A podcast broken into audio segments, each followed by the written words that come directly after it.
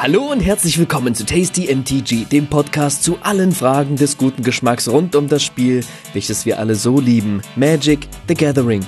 Mein Name ist Geis. Und ich bin Martin. Wizards Maschinen laufen, nein, marschieren wie geölt. Die Invasion ist gestartet und in jedem Booster lauert die Gefahr für das Multiversum. Ein Set so voll, dass eine Plane dafür gar nicht ausreicht, erwartet uns.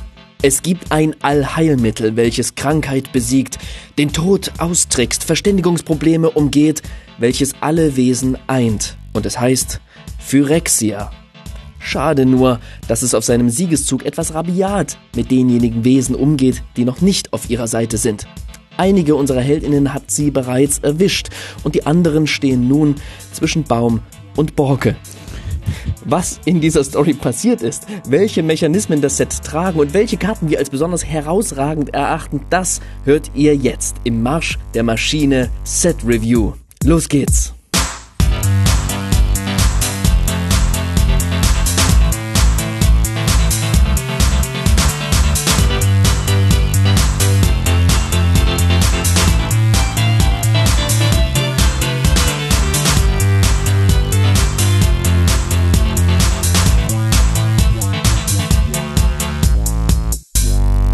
Ja, hallo Guys. Hallo.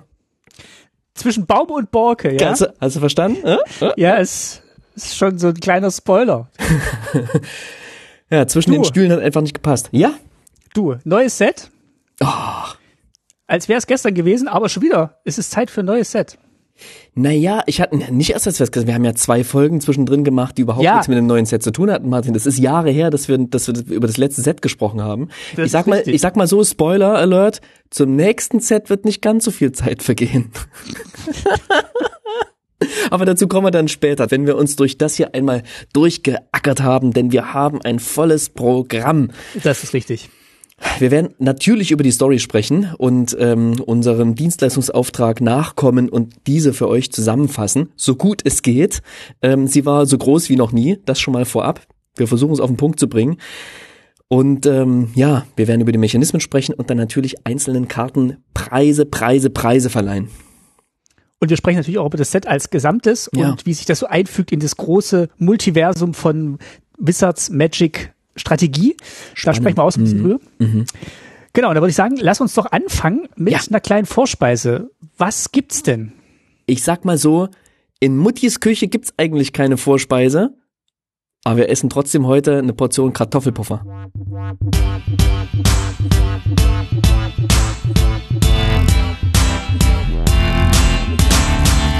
Als deine Mutter für dich gekocht hat, hat die Vorspeisen gemacht? Nee, eher ein Dessert. Ja. So ein Pudding, so ein Grießbrei, Na? Zur Nachspeise kommen wir noch. Ja. ein Kartoffelpuffer. Kompott. Sehr lecker. Mhm. Genau, er- erstmal wieder kleines Feedback von euch. Vielen Dank Yes. erstmal für alle, die was äh, beigetragen haben. Zum Beispiel hat Magic 1981XX auf Apple Podcasts kommentiert. Sehr schöner Podcast über Magic. Hört mal rein, ich kann ihn sehr empfehlen. Ja, auf den Punkt. Kurz und bündig. Ja, genau so. Aber ist allerdings am 1. April eingetragen worden. Vielleicht war es noch Ja. ein Witz. Aber es sind fünf Sterne vergeben worden, da freuen, Ja. freuen wir uns. Also selbst wenn es ironisch gemeint war, ist angekommen. Genau. Am 31. März, einen Tag vorher, hat Gustav geschrieben, der, also, der, der kennt dich anscheinend, ne? Also, den hattest du auch erwähnt. Lieber vor. Martin, lieber Geist, zunächst mal herzlichen Dank für euren tollen Podcast. Hier schreibt Gustav von Runde 4.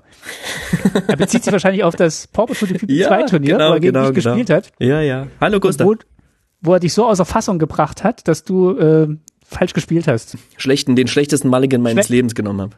Nicht. Schreibt auch Dank. Den, den schlechten Mulligan, den, den besten Mulligan, den ich nicht genommen habe. Also er hat sich gefreut, aber er schreibt, danke Geist, dass du mir so viel Expertise zutraust, dass ich dich mit strategischer Absicht in ein Gespräch verwickelt habe. Ich freue mich auf eine Rückrunde beim nächsten Pauper Ja, People. Es ja, hat super super viel Spaß gemacht und war eine ausgesprochen herzliche Atmosphäre im Southside. Stimmt. Ohne euren Podcast und das Event hätte ich wohl auch Pauper nicht für mich entdeckt. Das finde ich krass. Hm. Und macht weiter so. Das ist toll. Ah, Das finde ich, das finde ich äh, überraschend und schön und umso schöner und herzlichen Glückwunsch, dass du ja mit einer, der warst ja in den Top 10, Platz 4 oder so sogar. Ich habe es jetzt gerade nicht mehr auf dem Schirm. Das war total toll und ja, das natürlich war das war das nichts anderes als Expertise, dass du mich hast den ähm, äh, den Mulligan nicht nehmen lassen. Und, und Ja. sich, es hat sich sogar so angefühlt, als wäre es meine eigene Entscheidung gewesen. Nicht schlecht, nicht schlecht. Und danke, Das ist ja so danke dieses für den neurologische Kommentar. Prinzip, ne? Du hebst, äh, du hebst den Fuß und ähm, in dem Moment entscheidest du dich, den Fuß zu heben. Verstehst du? Ja. Ja. Okay. Genau. Das ähm, nur halt mit Karten und Händen. Soll ich die Hand halten? Du sagst Go und meinst aber eigentlich, ähm, kann ich das nochmal kurz zurücknehmen, das Land?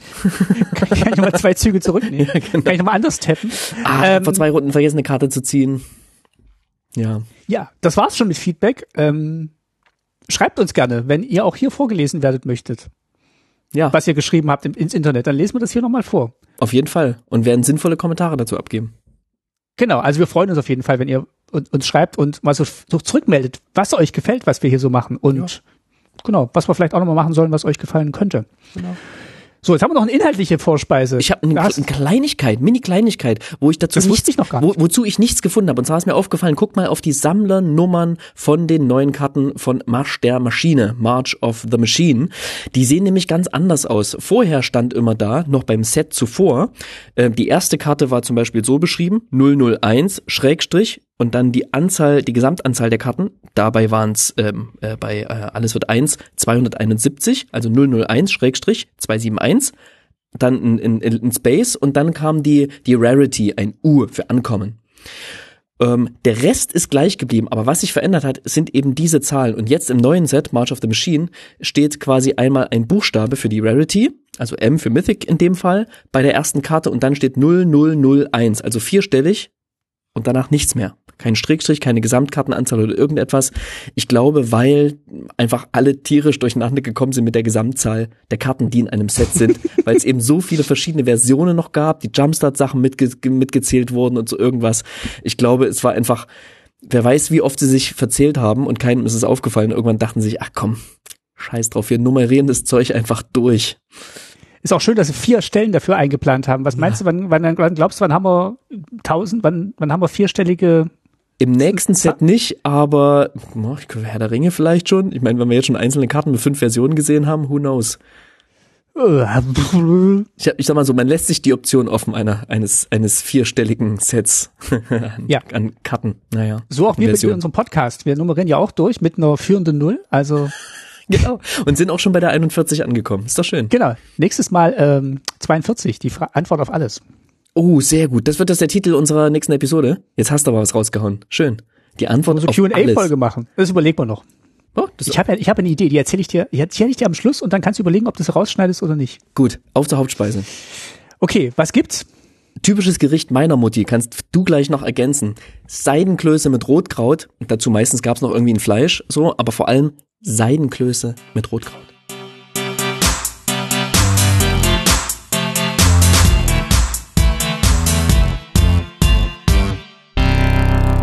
Das ist ja schon mal falsch.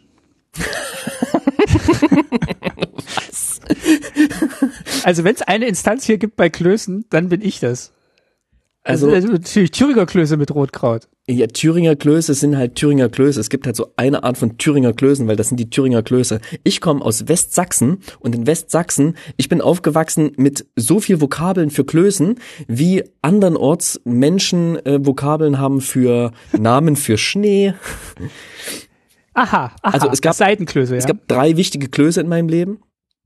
Mehlklöße, das ist sowas wie die gröbere Variante der Seidenklöße. Die Seidenklöße, die wirklich aussehen, als wären sie in Seide gepackt. Ähm, und die grünen Klöße. Es gab aber natürlich auch noch Wickelklöße, ähm, ähm, äh, dann diese, ähm, na, Klöße mit Brot innen drin und ähm, Semmelklöße. Semmel, Semmelklöße. Aber Semmelknödel sind komplett aus Semmeln. Was sind jetzt Seidenklöße nochmal? Seidenklöße sind quasi aus gekochten Kartoffeln, also heiße gekochte Kartoffeln gequetscht und dann zubereitet und in heißes Wasser reingeschmissen. Und weil du die heißen gekochten Kartoffeln quetscht, werden die halt extrem sanft und fluffig und seidig und kriegen dann so einen, so einen seidigen Glanz außen, wenn die gemacht sind. Schön. Und dann hängt ihr die an den Christbaum im Erzgebirge. So, jetzt lass uns mal über andere Storys Okay. sprechen, deutlich dramatischere Geschichten. Genau. Also ähm, wir stellen ja immer so ein bisschen die, die Plane vor und die Welt, auf der wir sind. Guys, auf welcher Plane sind wir denn? Und gib doch mal einen kurzen Abriss von der Plane. W- Was? Jetzt hören wir auf, noch Zusatzfragen zu stellen, denn die Geschichte ist schon groß genug. Na, wir sind immer noch auf Neu New Phyrexia quasi, ne? Die Ja, Geschichte, Ich nicht. aber eigentlich nicht. Ja, da kommst du ja bestimmt gleich drauf. Ähm, hä? Ich, ich darauf hinaus, dass wir auf sehr vielen Planes unterwegs sein werden. Ach so, ja, nee, aber die Geschichte beginnt natürlich in Neu Phyrexia. Ne? Wir kommen natürlich von anderen Planes, es gibt auch Nebenschauplätze und so weiter. Ähm, aber ich fasse jetzt für euch die Geschichte, die Hauptstory von Marsch der Maschine zusammen, die geschrieben wurde von Kay Arsenal Rivera. Und vielleicht könnt ihr euch noch an die erinnern, vielleicht aber auch nicht. Die habe ich schon mal recht lobend erwähnt, denn die hat bisher als einzige Story die ähm, die gesamten Innistrad, Mitternachtsjagd und und Crimson Vow geschrieben, Blutroter Bund. Und da hatten wir natürlich das ein oder andere Problemchen auch im, im Storyverlauf. ähm, aber es gab auch tatsächlich eine ganze Menge Dinge, die uns positiv aufgefallen sind. Also mir zum Beispiel die gesamte Story von Alan Cord. Ja, die war. Mitternachtsjagd, die war wirklich toll geschrieben. Und jetzt gucken wir mal, woran sie anknüpft, an die, an die wunderbar löcherigen ähm, Blutroter Bund ähm, Ereignisse oder an die Charakterstudien von Mitternachtsjagd. Aber erstmal Äh, eine ne, ne. Autorin, die ich, die, ich, die ich cool finde. Ich bin gespannt. Du hast, du hast gelesen. Ich habe diesmal nicht gelesen, aber ich bin sehr gespannt, was mit Luca passiert. Ich hoffe, da gibt es eine Antwort drauf. Das interessiert mich. Frag mich am Ende nochmal. Ähm, es gibt 20 Story Spotlight Karten, auf die ich allerdings nicht im Einzelnen eingehen werde, weil die Story so schon lang genug ist. Denn diese Story, normalerweise hat sie fünf Teile, hat dieses Mal zehn Teile. Es ist Wirklich? unglaublich. Ich, ich habe nur fünf gesehen. tatsächlich. Waren die irgendwie noch versteckt? Oder? Hä? Nein, die sind von eins bis zehn durchnummeriert. Dann habe ich irgendwann aufgehört zu gucken, wahrscheinlich bei der Story. Wahrscheinlich, ja. Okay, zehn Teile, Wahnsinn. Ja, es sind zehn Teile und ich gehe jetzt einfach mal jeden Teil durch. Ähm, das, die, die Handlung geht natürlich mehr oder weniger fließend über, aber was sie oft gemacht hat, die ähm, ähm, Kay Arsenal Rivera, ist, dass jeder Teil aus der Perspektive einer Person erzählt wird.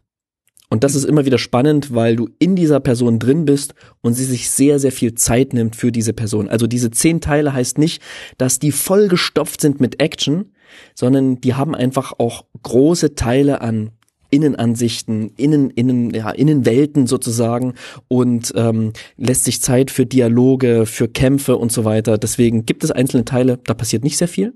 Da wird einfach sehr viel beschrieben und es gibt Teile, die sind pickepacke voll mit Action. Aber wir legen los. Die Invasion beginnt, ihr erinnert euch, ja, Elish Norn hat's geschafft. Ähm, der Silex in, ist nicht explodiert, ja, bevor Jace ihn zünden konnte, hat Elspeth den sich noch geschnappt und ist weggeplaneswalkt, wohin auch immer keiner weiß es. Wir haben wahnsinnig viele ähm, handelnde Personen hier und ähm, ich hoffe, dass ich irgendwie alle wichtigen treffe. Also wir haben Kaya, Kaito und Taiba, die sind noch auf New Phyrexia. Und die befinden sich noch quasi in den Klauen von Ilish Norn. Vielleicht habt ihr auch diesen, diesen Trailer gesehen, da sind die, glaube ich, auch nochmal mit angedeutet. Die fliehen, beziehungsweise die werden eher so gehen gelassen, ja. Ähm, die sehen allerdings noch schnell, wie, wie ähm, Ajani Shieldred killt. So. Oh. Ja, genau. Also Elish Norn hat es tatsächlich darauf abgesehen, jetzt hier allein zu herrschen und, und wird auch nicht das letzte, das letzte, der letzte, Prä, der letzte Prätor, die letzte Prätorin sein, die irgendwie von uns geht. Das heißt, Ajani killt Shieldred. Auch ziemlich so, zack, weg ist sie. Also Kaya, Kaito, Taiwa werden, werden gehen gelassen, denn die sollen natürlich auch irgendwie ähm, berichten von den Heldentaten von Elish Norn. Das ist der erste, das ist das erste kleine Ding, was ich seltsam finde, weil Elish Norn will ja eh alle zu Phyrexianern machen. Wem soll sie also davon erzählen? So, naja, sie wollen ein bisschen Angst und Schrecken verbreiten und ist auch gut für die Story. So. also, wer jetzt noch bei ihr ist und wer jetzt quasi vortreten muss, sind Atraxa, Luca, Ah. ähm, Tamio, Nahiri und irgendwie auch Chase. Chase steht hier zwar, aber ich habe keine Ahnung, was mit Chase in Folge passiert. Ähm, kann auch sein, dass ich hier und da mal den Namen verhaue. Aber wichtig sind vor allem Nahiri, Tamio, Atraxa, Luca ist natürlich sowieso wichtig, ne? Ja. So, und jetzt sagt ihr halt, so jetzt zieht mal los, wir haben hier unseren Weltenbaum, der ist nicht der Weltenbaum, der ist der Realm Breaker, der Weltenbrecher, der Invasionsbaum, ähm, wie, er, wie er im neuen Set auch genannt wird. Und der öffnet jetzt quasi Portale in alle möglichen Planes und da, da ziehen jetzt quasi Horden von phyrexianischen Armeen rein und versuchen dort halt alle zu Phyrexianern zu machen und diese Planes einzunehmen. Und diese Planeswalker, die sie nun quasi completed hat, die sollen ihr dabei helfen, ähm, diese, ja, diese Schlachten zu führen und ähm, voranzutreiben. Tamio wird nach Kamigawa geschickt, Nahiri wird nach Sendika geschickt, Luca wird nach Ikoria geschickt natürlich. Mhm. Und Atraxa wird nach Capenna geschickt. Ähm, ja, und, und sollen sich dann eben dort entsprechend austoben und alle zu Phyrexianern machen. Wir wandeln weiter zu Teil 2. Ortswechsel. Wir sind in einem sogenannten Safe House. Ja, das ist ähm, tatsächlich eine Art Baustelle von Lilianas neuem neuer Bleibe. Ähm, ich glaube in, ich glaube, wir sind in Dominaria. Ich bin mir gerade nicht ganz sicher. Ähm, und dieses Ding ist halt so umgeben von tausend Schutzmänteln irgendwie, dass sie dort alle relativ safe sind. So und da befinden sich Liliana, Chandra und Ren. Ja, Ren und Seven sind dort. Irgendwie sind dann auch noch ein paar andere da, die jetzt kommen, so äh, Vivian, Taiwa, Kaya, Kaito, so viele Namen. Ich bin komplett durcheinander genommen gekommen, ja. Also ich kann tatsächlich, ich weiß nicht, wie du Geschichten liest, aber Namen viele Namen in Geschichten, in Filmen auch. Ich kann mir das oftmals nicht merken. Das kommt total durcheinander. Ich bin froh, dass ich mir hier ein paar Notizen gemacht habe, sonst hätte ich jetzt Ab wahrscheinlich. Vier wird's kompliziert. Ja, genau. Und es sind wirklich viele. Konzentrieren müssen wir uns aber hier auf Chandra, denn diese, dieser Teil der Story ist aus ihrer, ähm, aus ihrer Perspektive erzählt. Und die will natürlich helfen, weil Nissa, ne, ihre Freundin, ihre ja große Liebe, die ist halt nicht da und es ereilt sie halt hier die Nachricht, dass sie completed wurde. Das wusste sie bis dato noch nicht. Und ähm, das stützt sie natürlich in, in tiefe Depressionen aber eben auch in einen ziemlichen Übermut, denn die will jetzt helfen und versucht die anderen irgendwie auch zu überreden, zu helfen und ähm, ja, Liliana weigert sich irgendwie oder will irgendwie nicht richtig mitmachen und Planeswalk weg. Wohin, mhm. weiß ich überhaupt nicht so richtig. Jetzt ist Chandra mehr oder weniger allein. Alle sagen, hey, das ist zu riskant, was soll das? Du, du gehst dahin, du stürzt dich quasi in den, in den Tod, so, du kommst da auch nicht so leicht wieder weg. Und ähm, sie kriegt aber Unterstützung von Ren.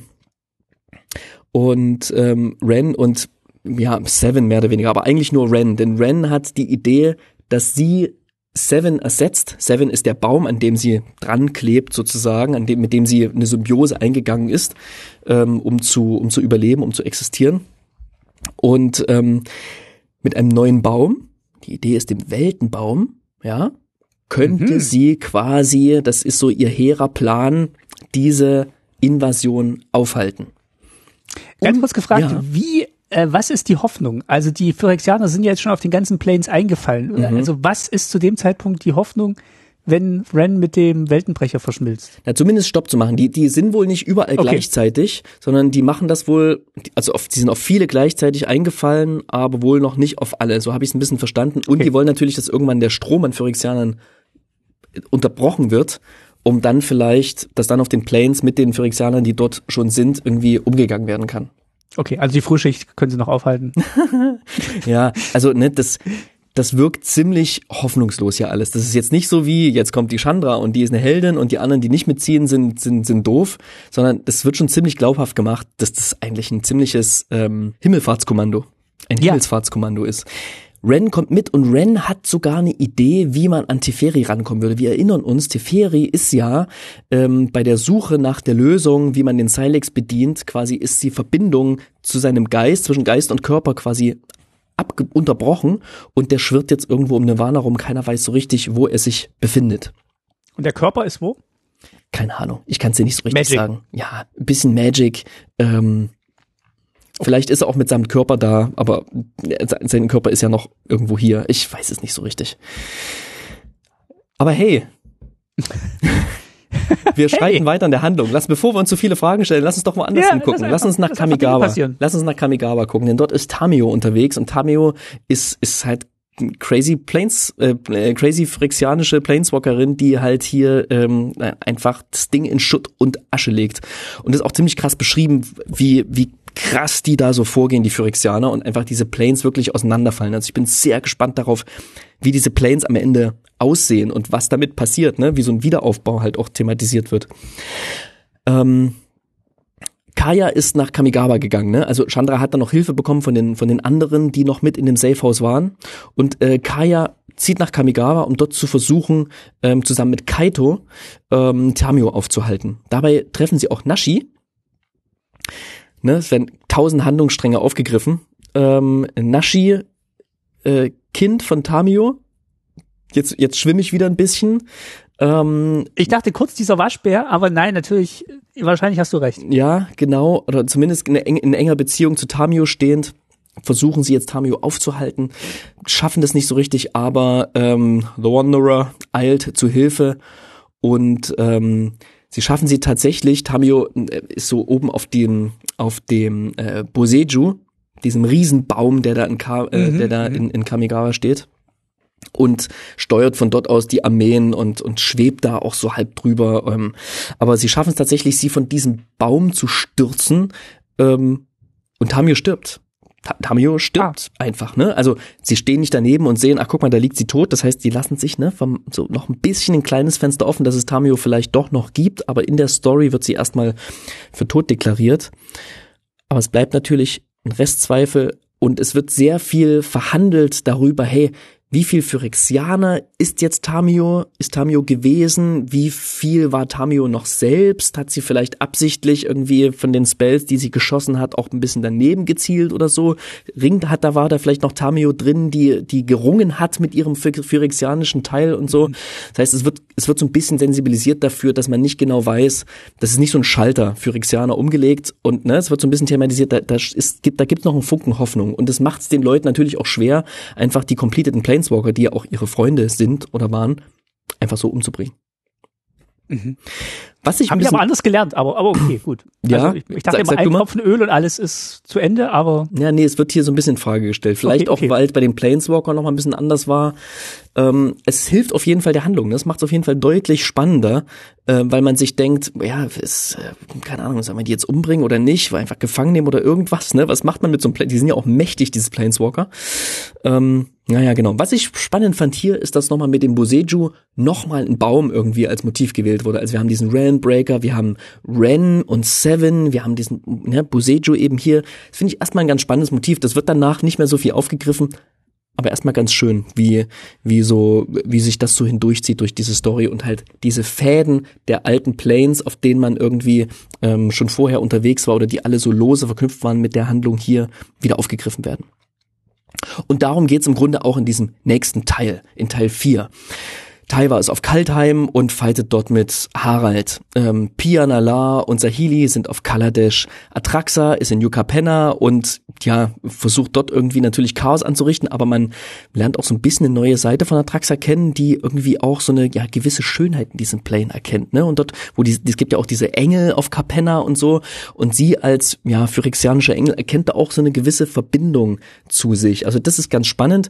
Und das ist so ein Kapitel, wo halt sehr viel diese Kämpfe beschrieben werden. Und man, ja, man springt so von einem Plane zum anderen und ist mal irgendwo, irgendwie überall dabei. Die Handlung schreitet allerdings nicht groß voran an dieser Stelle. Wir gehen schon wieder in den nächsten Teil. Wieder zurück zu Chandra und Ren, die jetzt auf Neuphyrexia ähm, landen und versuchen, dort versuchen, den Überlebenden zu helfen. Dabei treffen sie auch Koth und Melira. Äh, Koth, der Planeswalker, der eben dort schon immer war und versucht hat, den Widerstand zu leiten. Und äh, Melira, eine der äh, Mirren, die immun ist gegen das phyrexianische Öl. Ich habe gelesen, weil sie einen sehr, sehr geringen Eisenanteil im Blut hat. Manchmal wird es ähm, außergewöhnlich explizit. Mm, genau, die sind da und versuchen halt irgendwie im Lira, ne, die große Hoffnung noch, die die Mirrens haben, versuchen irgendwie alle daran zu hindern, jetzt den ähm, aufzugeben und sich äh, überrollen zu lassen. Ne? Also selbst auf Neuphyrexia gibt's noch ein bisschen Kampf, aber es ist natürlich klar, dass ähm, Elish Norn dort über allem steht. Also, der Plan ist immer noch, Ren übernimmt den Realmbreaker. Schauen wir mal. Urabrask, der ja gegenüber ähm, Eleschnorn auch nicht so mega gut eingestellt ist, einer der Prätoren, der hilft dabei sogar ein bisschen. Und ähm, ziehen los und ja, laufen natürlich voll in die, was heißt Falle. Die bewachen natürlich den Baum sehr, sehr gut im Seedcore da unten, äh, in der, in dem, im untersten Level, da wo der Baum irgendwie steht, da sind sie alle und werden natürlich sofort gefangen genommen. Also das, was vorher alle gesagt haben, hey, das ist ein Himmelfahrtskommando und das ist Quatsch, da hinzuziehen, da kannst du nur sterben quasi. Das tritt jetzt im Grunde ein. Und ähm, Nissa selbst ist noch da, also sie ist irgendwie nicht mit nach Capenna gezogen, vielleicht habe ich das auch irgendwie vorhin falsch verstanden oder so. Ähm, Nissa ist dort, bewacht den Baum und ja, gibt eine Konfrontation zwischen, zwischen Chandra und, und, und Nissa, die halt super spannend ist, weil Chandra natürlich irgendwie die Hoffnung hat, Nissa irgendwie retten zu können Nissa ist das alles mega egal, Hauptsache alle sterben und werden, werden zu Phyrexianern, die ist quasi schon Teil der Maschine. Und ähm, äh, genau, es gibt quasi gibt ein, ein Hin und Her, ein Dialog zwischen den beiden. Und Ren versucht sich so irgendwie zum, zum Baum zu schleichen. Ich glaube, Melira hilft ihr dabei, ähm, dorthin zu kommen. genau, also das, das scheint hier alles überhaupt nicht, das, das scheint keine, also ne, das, das scheint zu scheitern, komplett. Ja, also klang ja beim letzten Mal auch schon eher nach Falle und scheint ja. jetzt zu bestätigen, dass was da heißt, nicht so viel heißt Falle. Das ist das wichtigste Ding, dass unsere große Kriegsmaschine, dieser Baum, da stelle ich ja. natürlich drei, vier Mann davor, in der Erwartung, dass da mal jemand vorbeikommen könnte, um das Ding kaputt zu machen. Logisch. Wer geht da, Freund oder Feind? äh, genau. Der Wind. Nichts, ich will nur mal kurz den Baum anfassen. Nicht. Ähm. Ein Foto machen. So. Gut. Okay. Ist eh die Frage, ob der Baum das mit sich machen lässt. Ist ja auch phyrexianisch, der Baum, ne? Egal. Also, wir, kompletter, kompletter, kompletter äh, ähm, Szenenwechsel. Wir sind bei Elspeth. Was ist eigentlich mit Elspeth passiert, ne? Was das ist der Teil, den du nicht mehr gelesen hast, weil jetzt sind wir schon in Teil 6. Aber jetzt wird's spannend. Mm, Elspeth erwacht. Und das fand ich tatsächlich ziemlich cool geschrieben, dieses Kapitel, muss ich einfach sagen. Sie erwacht und sieht Capenna, sieht, wie dort Atraxa unterwegs ist, wie die in Capenna wütet und irgendeine Stimme spricht mit ihr und erklärt ihr alles. So, als wären sie irgendwie Zuschauer in einem Film. Und dann merkt man auch, ah, Elsbeth, die ist gar nicht richtig da, sondern plötzlich, ne, wie als wäre das so ein, als würde sie erneut erwachen, ist sie plötzlich woanders, nämlich auf Teros. Und erkennt dort, ah, die Stimme, die mit ihr spricht, das ist Daxos. Und sie sieht Teros als ein großes Trümmerfeld. Sie sieht, dass selbst die Götter completed wurden, dass Ajani dort unterwegs ist. Ne? Ajani wurde von von Elishnorn nach nach Teros geschickt, um dort die die Götter zu completen. Ähm, aber dort ist sie auch nicht wirklich. Plötzlich, sie erwacht wie neu und ist plötzlich in New Phyrexia. Beobachtet dort, wie Urabrask, der ja auch mit in die Falle gelaufen ist quasi, von Ilishnorn gefangen genommen wurde und jetzt zerteilt wird. Also es scheint das Ende von Urabrask zu sein. Der erfährt dann auch keine weitere Nennung mehr in den, in den übrigen Teilen. Und ja, sie sieht, wie, dass da Koth ist, dass da Ren ohne Baum eben auf diesen Plane ge, ge, geplaneswalkt ist und nun irgendwie auch zu, zu dem Baum kommen muss mit Hilfe von Melira. Ähm, sie sieht Chandra, die zu den, zu den Füßen Norns geworfen wurde und Nissa, ähm, die ja neben an der Seite von Elish Norn irgendwie über allem thront und ähm, ja, wir sehen auch noch Jinki Taxias, der noch unterwegs ist und ähm, nun den Auftrag hat, sie wohl alle zu ähm, completen. Und da hat Elsbeth eine Art Eingebung. Sarah erscheint ihr und in dem Moment erwacht Elsbeth wie Wunder noch einmal, so als wäre das alles wie nur so ein, so ein Abriss dessen gewesen, was alles gerade passiert, so eine Art Bewusstseinmachung äh, dessen, was, was los ist und sie erwacht als ein Engel mhm. als Erzengel okay, Elspeth. Cool. Kennt ihr, habt ihr vielleicht im Trailer schon gesehen, ne? Ist wunderschön, dass im Trailer immer so Major Plot Points einfach mal so rausgehauen werden. ja. Aber ja, Elspeth ist jetzt ein Engel, ist Erzengel Elspeth, hat auch eine wunderschöne Karte bekommen und kommt so ein bisschen jetzt Deus Ex Machina, Erzengel Ex Machina, kommt jetzt nach Neu Phyrexia, um dort zu helfen. Bisschen wie Gandalf im Hobbit. Ja. Aber bevor sie dort eintrifft, wir sind bei Karn. Karn ist natürlich auch noch da. Karns Kopf zumindest, ne? Und man kann nur froh sein, dass irgendwie die wichtigste Technologie von Karn auch im Kopf verbaut wurde und nicht irgendwo anders, ja. Hat außer gut gemacht, ja. Der, der funktioniert halt auch noch. So. Hat nur keinen Körper, muss halt rumgetragen werden. Also Elspeth. Das ist eine Fleischwunde. genau. Mir geht's gut. Mir geht's gut. ja, schön. Also bevor Karn Schlimmeres ähm, äh, zuteil werden kann, kommt Elspeth ähm, auf Neuphyrexia an und genau konfrontiert Jin Gitaxias erstmal und Jin Gitaxias flieht. Ha. Elsbeth heilt Chandra und Koth, die schon sehr stark verletzt da rumgekrochen sind nur noch. Und ähm, ja, Ren ist immer noch nicht am Baum angekommen. Ja, äh, klar, da standen ja ein paar Leute im Weg, aber irgendwie, es hieß so, dass sie das heimlich macht. Ich weiß nicht, so richtig gefasst wurde sie auch noch nicht. ähm, jedenfalls ist sie jetzt auf dem Weg mit, mit Hilfe von Chandra zum Realmbreaker. Allerdings alter Nissa hinterher. Ja, also noch ist sie nicht da. Der, der Weg zum, zum Weltenbaum, zum Realmbreaker, zum Weltenbrecher, der ist wohl relativ lang. Und Elsbeth ähm, konfrontiert jetzt Elish Norn. So, das ist der Hier steht große. nur Norn, aber gut, dass du nochmal gesagt hast, dass es Elish Norn ist. Die wird auch in der in der Story sehr oft einfach Norn genannt. So Ah, wie, äh, äh. weiß ich nicht, was Elish heißt. Vielleicht heißt Elish sowas wie Kaiserin, Kaiserin Norn. Norni, Nornibär. Ja, ist auch schön, im Deutschen unverständlich, deswegen immer Elish dazu sagen. Haben wir gelernt. Ja, genau, aber Elspeth und Elish, das, das würde nicht passen. Also Elspeth äh, trifft auf Norn, konfrontiert sie Ja. und ähm, es kommt zum Kampf und es, ja, es geht erstmal zugunsten Elspeths aus, dieser erste Kampf. Aber ähm, Elish Norn ist noch nicht am Ende. Ren, jetzt wohl auch wieder mit Hilfe von Melira und Chandra, also ne, alle helfen irgendwie mit, dass Ren zu diesem Baum kommt endlich, schafft es wohl auch endlich zum Realmbreaker, weil, ähm, genau, und, und Elish Norn eben entsprechend abgelenkt werden konnte und alle anderen sie wohl auch so durchgelassen haben. Gibt's auch eine sehr, sehr schöne Karte, wie sie da mit Hilfe der anderen, auch der Mirrens, irgendwie sich da durchfighten zu diesem Baum. Und, äh, und dieses gesamte achte Kapitel, in dem wir uns mittlerweile befinden, geht im Grunde darum, wie Ren versucht, an diesen Baum anzudocken, mit dem zu kommunizieren. Der Baum, der hat auch irgendwie natürlich eine Stimme, ne? Der ist auch irgendwie ein Wesen. Der ist noch, der spricht noch mit der Stimme Phyrexias.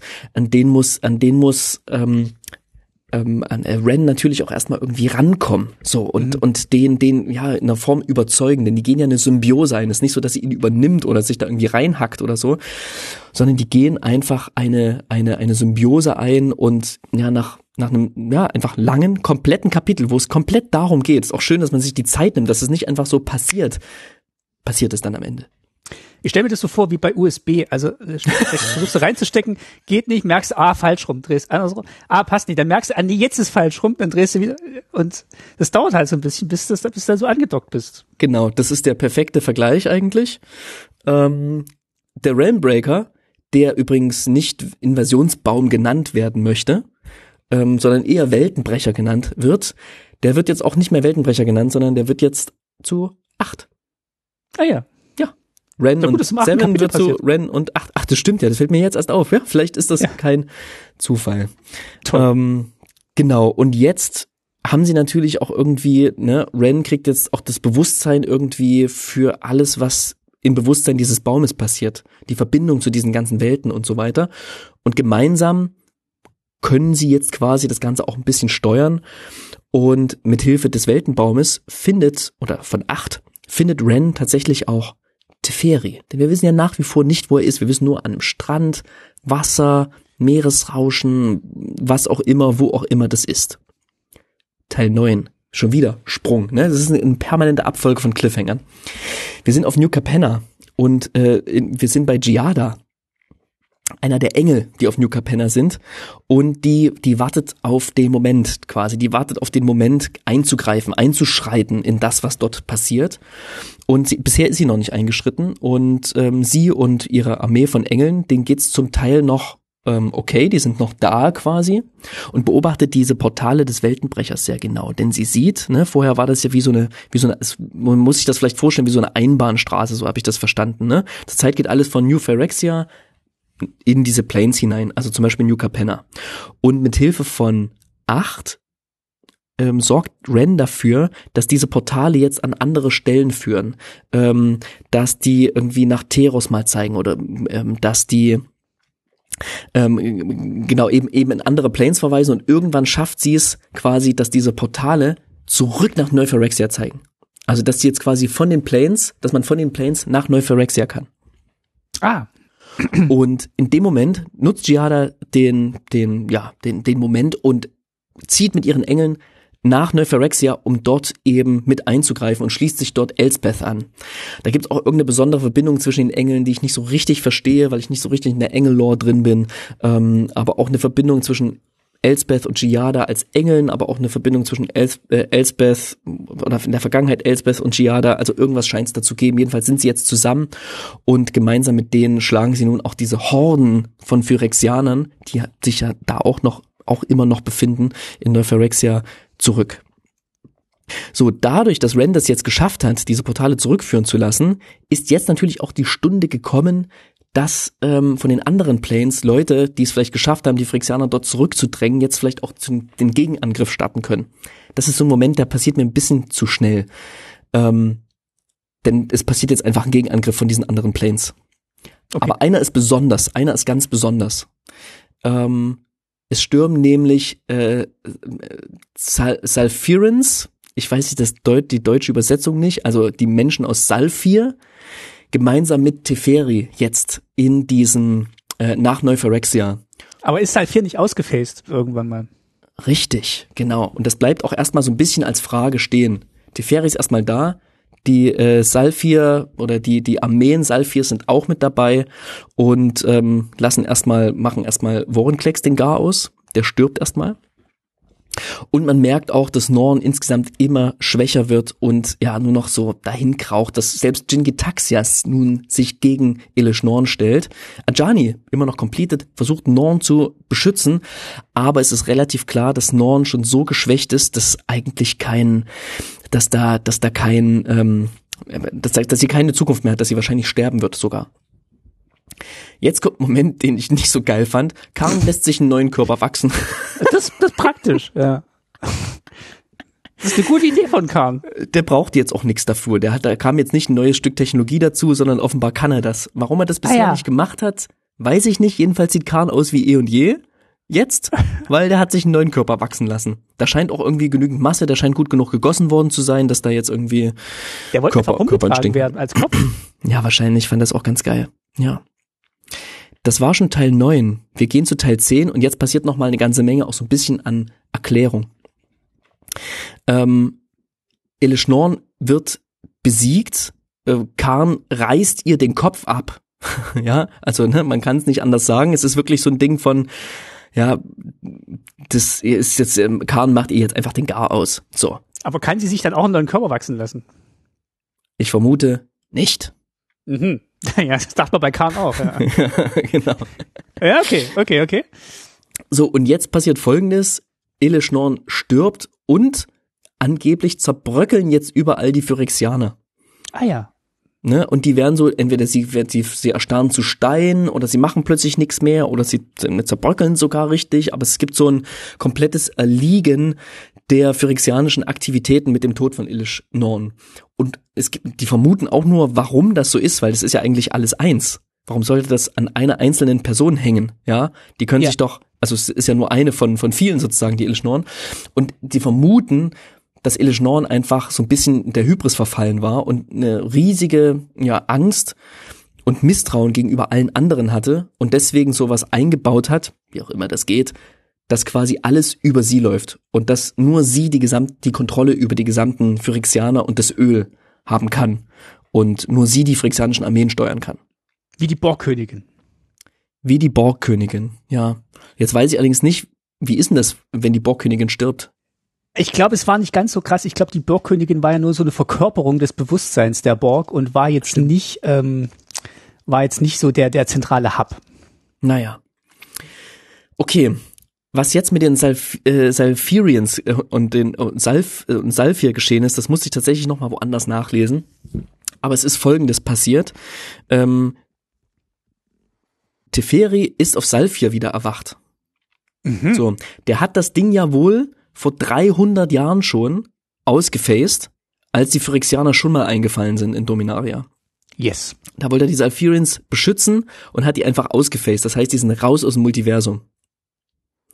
Jetzt hat sie es aber geschafft, also Ren mit acht zusammen, so ein Portal über den Weltenbaum dahin herzustellen. Mhm. Ähm, Teferi erwacht und stellt fest, dass für die Sal Salfir Salfirans, dass für die quasi nur ein paar Monate vergangen sind, keine 300 Jahre, und die sich quasi immer noch auf den Einfall der Phyrexianer, dieser 300 Jahre zurückliegenden ähm, Schlacht quasi vorbereiten. Das heißt, die sind bis zu den Zähnen bewaffnet, sind trainiert und sind ready to fight. Das passt natürlich ganz gut, weil jetzt können sie fighten, allerdings ein bisschen zeitversetzt. So. und jetzt zieht er mit denen halt in die Schlacht. Jetzt passiert Folgendes, nämlich, wie das auch immer geht, tauschen sie quasi die ähm, oder tauschen tauschen sie die Plätze quasi von ähm, Mirodin oder von Neuphyrexia mit den mit Salfir das heißt, Neuphyrexia kommt jetzt an diesen Ort, der komplett ausgefaced ist. Das heißt, Neuphyrexia mit allem, was Mhm. noch darauf ist, phased jetzt aus. Ist nicht mehr Mit Teil den, des äh, mit, den, mit Multiversums. den Rebellen auch. Nee, weil die ziehen alle vorher noch nach Salfir und Salfir wird zu einem eigenständigen neuen Plane, Mhm. wo jetzt alle Mirrens auch leben dürfen. Klar. Okay. Ja. Wir werden sehr wahrscheinlich irgendwann ein Set kriegen. Salfir. Ich kann nicht richtig glauben, weil es ein bisschen, genau, The Lost Year, genau. Ich weiß nicht genau, aber äh, das passiert jetzt quasi. Und was ist jetzt aber in Dominaria, da wo vorher Salfir war, ähm, an der Stelle steht jetzt Ren mit acht. Ganz schön groß, oder? Ja, ich kann es mir auch noch nicht so richtig vorstellen, aber so wird es ein bisschen erklärt und es ist ein bisschen an der Stelle ein bisschen konstruiert. Das merkt man einfach, dass es einfach ein bisschen konstruiert ist und ähm, da schafft es die Autorin auch nicht so ganz sozusagen, ich sag mal so, die logischen Zusammenhänge und die physikalischen Gegebenheiten irgendwie so richtig zu beschreiben. Es scheint sie auch nicht so richtig zu interessieren. Das ist nicht immer ein Problem, finde ich, ist nicht immer falsch, aber an der Stelle brauche ich, also ich habe das ein bisschen gebraucht für mein Verständnis und es war gut, das nochmal nachzulesen. Okay. Also, die überlebenden Mirrens, ich nenne sie einfach mal Mirrens, ähm, wie heißen die sonst? Miro, Mirodiner. ähm, inklusive Koth, in dem Anführer, die leben jetzt also bei den Salfirans. Mhm. Und Okay. ja, ja, das ist natürlich jetzt auch ein bisschen schwierig, weil die müssen jetzt einleben, die wollten natürlich ihr eigenen Plane irgendwie verteidigen und sind da Ja. jetzt und fühlen sich halt komplett fehl am Platze irgendwie. Ja, ähm, und die Frage bleibt natürlich auch, sind die Phyrexianer jetzt wirklich, also tot? Sind die jetzt wirklich Bestimmt. so dauerhaft deaktiviert? Könnten, können die vielleicht irgendwie wieder aktiviert werden? Ähm, wie funktioniert das eigentlich mit diesem ganzen Öl? Also die bleiben tatsächlich mit einer ganzen Menge Fragen zurück. Und ich finde es auch erstmal ganz gut, dass diese Fragen auch gestellt werden und dass alle wirklich ahnungslos, also dass wirklich auch beschrieben wird, dass alle ahnungslos sind und es nicht wissen. Wir wissen natürlich, dass das wird nicht das Ende der Phyrexianer sein, das ist nur das Ende von Elish Norn. Ähm, aber vorerst, ja, bleibt es, bleibt es mit dieser, in dieser Unklarheit. Äh, Jason Rusker sind verschwunden. Den anderen geht es soweit, soweit ganz gut. Genau, soweit man, soweit man weiß, außer denen, die completed sind. Und jetzt haben sie da Ajani und Nissa. So, Ajani und Nissa, die immer noch ähm, completed sind. Und Melira, die jetzt ja gewohnt war, auch andere ähm, ähm, sozusagen vom Öl befallene Personen zu retten, die ist ziemlich angeschlagen und will jetzt sozusagen als letzten großen Heldenakt Ajani und Nissa retten. Warum? Ja, sie sagt, damit das den anderen, es gibt den anderen Hoffnung. So, wenn die Mhm. beiden jetzt gerettet werden, das sind so herausragende Persönlichkeiten, wenn die jetzt gerettet werden, das könnte den Funken Hoffnung geben, den jetzt irgendwie alle brauchen, nachdem so viel zerstört wurde, denn zumindest von dem, was beschrieben wurde, diese Planes liegen zum Teil in Schutt und Asche. Ich weiß auch nicht, was jetzt mit den, in, mit den phyrexianischen Göttern passiert und so, ne? Also da bleiben schon sehr, sehr viele, sehr, sehr viele offene Fragen. Es ist aber auch klar, das wird sie so viel Kraft kosten, dass sie sterben wird dabei. Und trotzdem will sie es tun. Khan will ihr helfen, auch wenn es ihn sehr stark schwächen wird. Teferi will ihr auch helfen, auch wenn er schon durch den Kampf selbst extrem geschwächt ist. Es kommt, wie es kommen muss. Sie helfen den beiden. Melira stirbt in diesem Prozess. Khan verliert seinen Funken. Stand da in der Geschichte. Das heißt, offenbar kann er jetzt nicht mehr Planeswalken. In Klammern muss er vielleicht auch nicht, weil wir jetzt ja den Weltenbaum haben. Ähm, und tatsächlich, Ajani erwacht und scheint irgendwie bei klarem Bewusstsein zu sein. Ähm, aber der Geschichte steht es auch so ganz gut, sie, sie verlassen ihn oder sie lassen ihn in Ruhe, bevor er sich darüber bewusst sein kann, was er alles für Zeug gemacht hat in der letzten Zeit unter der phyrexianischen Kontrolle sozusagen. Weil da ist einiges schiefgelaufen. Also es wird auch noch für Ajani eine ziemliche, eine ziemliche Geschichte von Reue und Demut. Naja, aber die große Frage ist halt, ne, Chandra kniet vor Nissa, die ist eben, die erwacht nicht so einfach so. Es gibt eine lange dramatische Pause, bis Nissa erwacht und Chandra glücklich ist und dann, pam, endet die Geschichte auch. Ist jetzt überhaupt jemand gestorben? Äh, Sehr, sehr, sehr viele wohl. Also Tamio ist vermeintlich tot. Ähm, was mit Ruska und Jace ist, die ja auch completed sind, ne? Weiß man auch nicht so genau. Ähm, irgendwo sind sie noch unterwegs.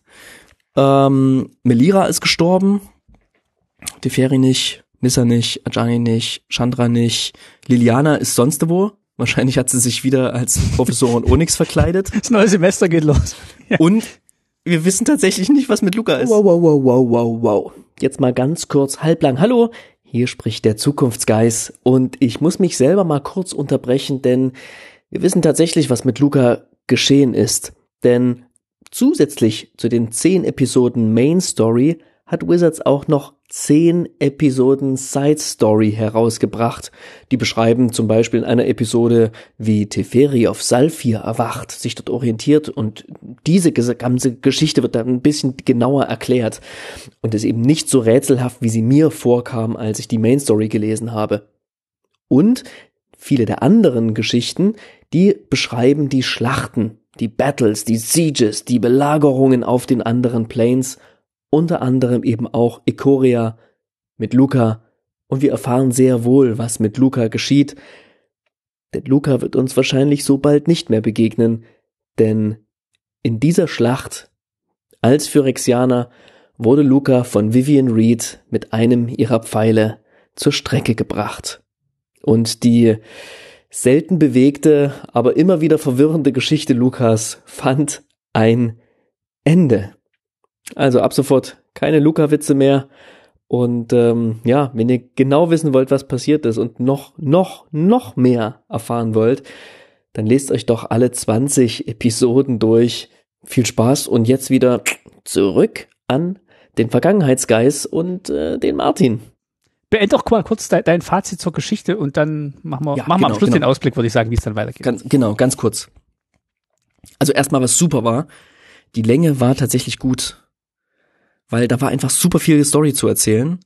Und äh, die Länge hat der Story insofern gut getan, als dass sie den, den Charakteren gut getan hat. Und die Charaktere müssen das einfach tragen.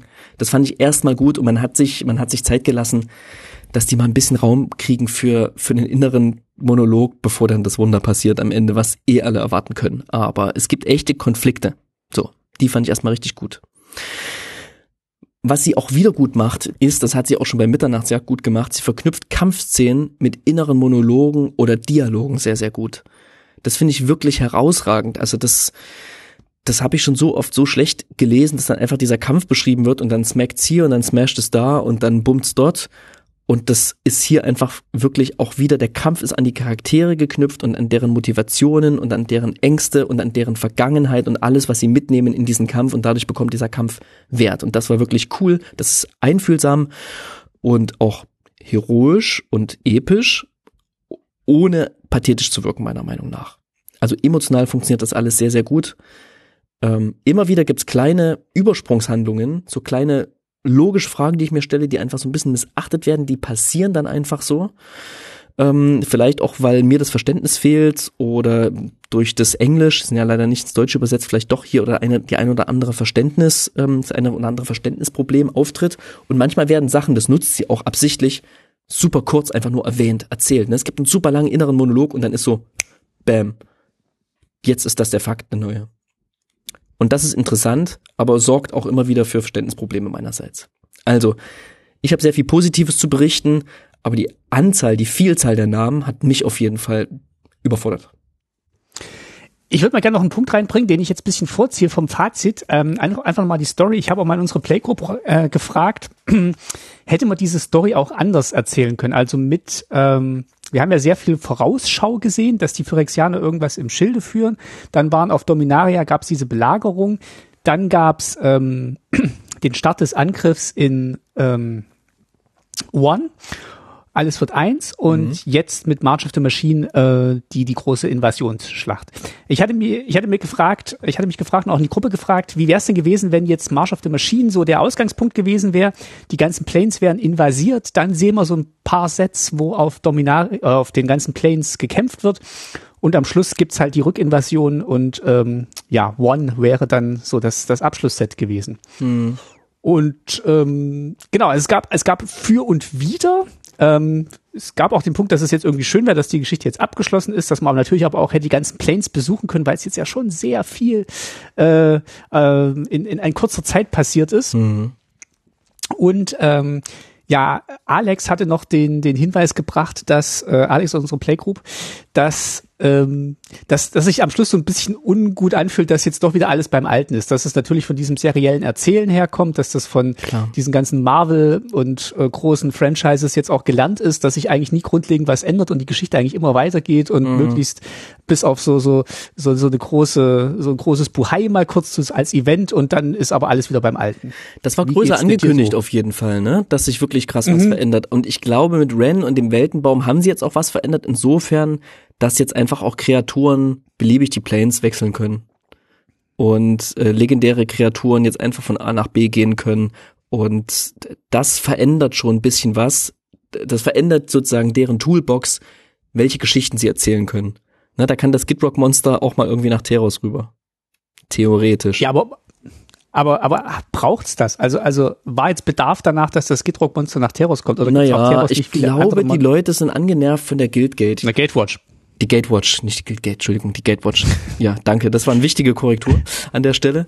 Die Gatewatch, ne? So, die sind einfach, die sind übermächtig, die können tausend Sachen machen, die können, können äh, zaubern und alles, ne? Und jetzt kann halt auch mal irgendwie so ein ähm, 10th District äh, Legionnaire oder so, kann halt irgendwie von, ähm, kann halt auch mal irgendwo anders hin. Und da geben sich vielleicht nochmal spannendere Verquickungen der Geschichten. Das könnte ich mir schon vorstellen und ein bisschen ein Weg von den Planeswalkern.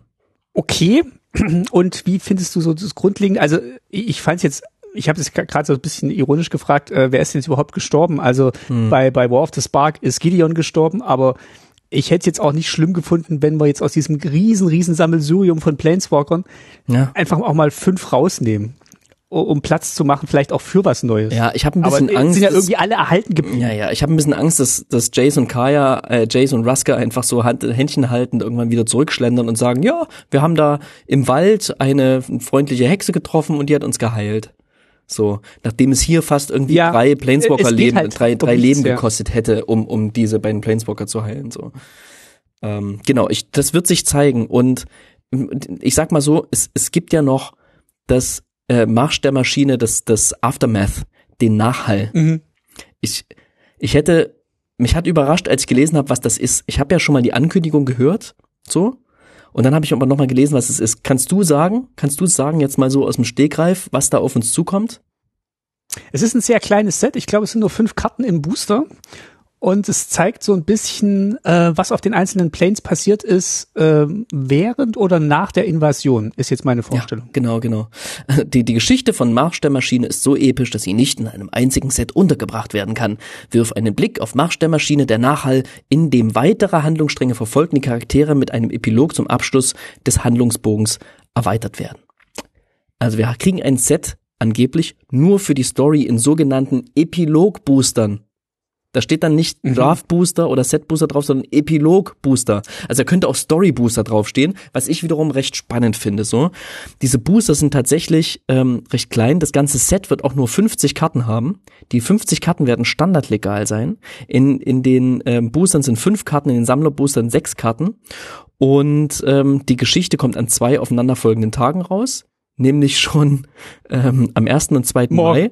1. und 2. Ja. Mai, also kurz nachdem ihr diese, das hört oder vielleicht nach schon, ja genau, also kurz nachdem wir das aufgenommen haben.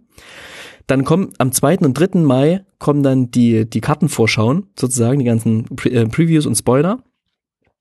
Dann ist am 4. Mai schon die vollständige, also nächste Woche quasi, ist dann schon die, die komplette Kartengalerie draußen.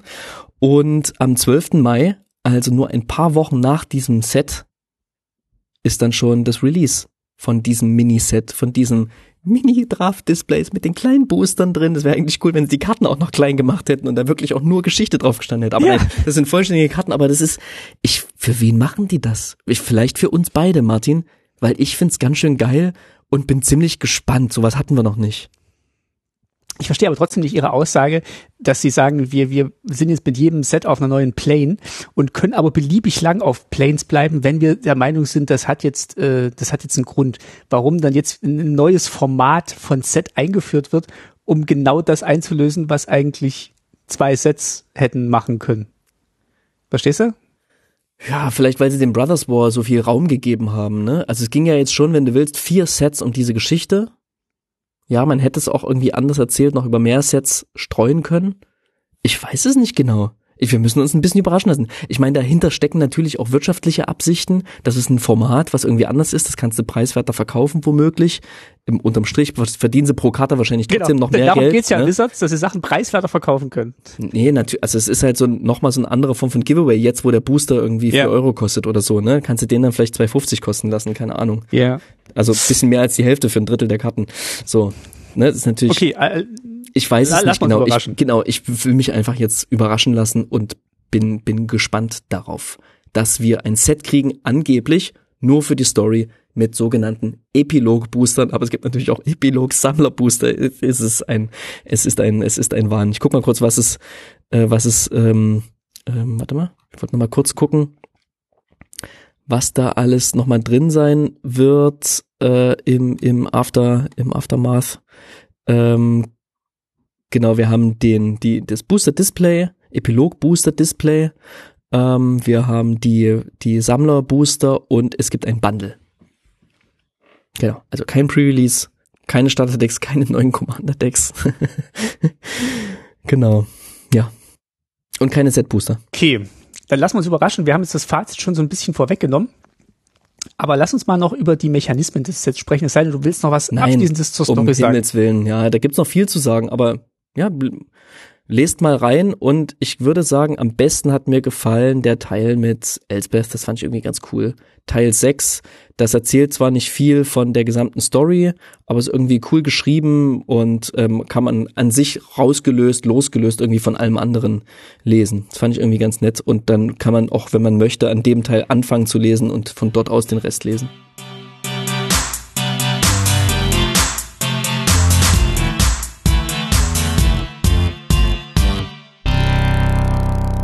Die Mechanismen. Es wird viel gekämpft in Magic und jetzt gibt es auch einen neuen Kartentyp, der das auch nochmal aufschreibt. Es gibt jetzt Schlachten, Battles. Und wir sehen hier die ersten, wie viel sind's? Weißt du es auswendig? Ich lese die Zahl, die du geschrieben hast, hingeschrieben hast. Okay, es sind 36. 36, ja. Genau, 36 Battles, die den Einfall der Phyrexianer auf unterschiedlichen Planes zeigen. Jeder, jeder Battle, ich habe schon mal gesagt, ist ein neuer Kartentyp und ist eine doppelseitige Karte. Auf der Vorderseite ist es eben dieser Battle mit dem Untertyp Siege, Belagerung.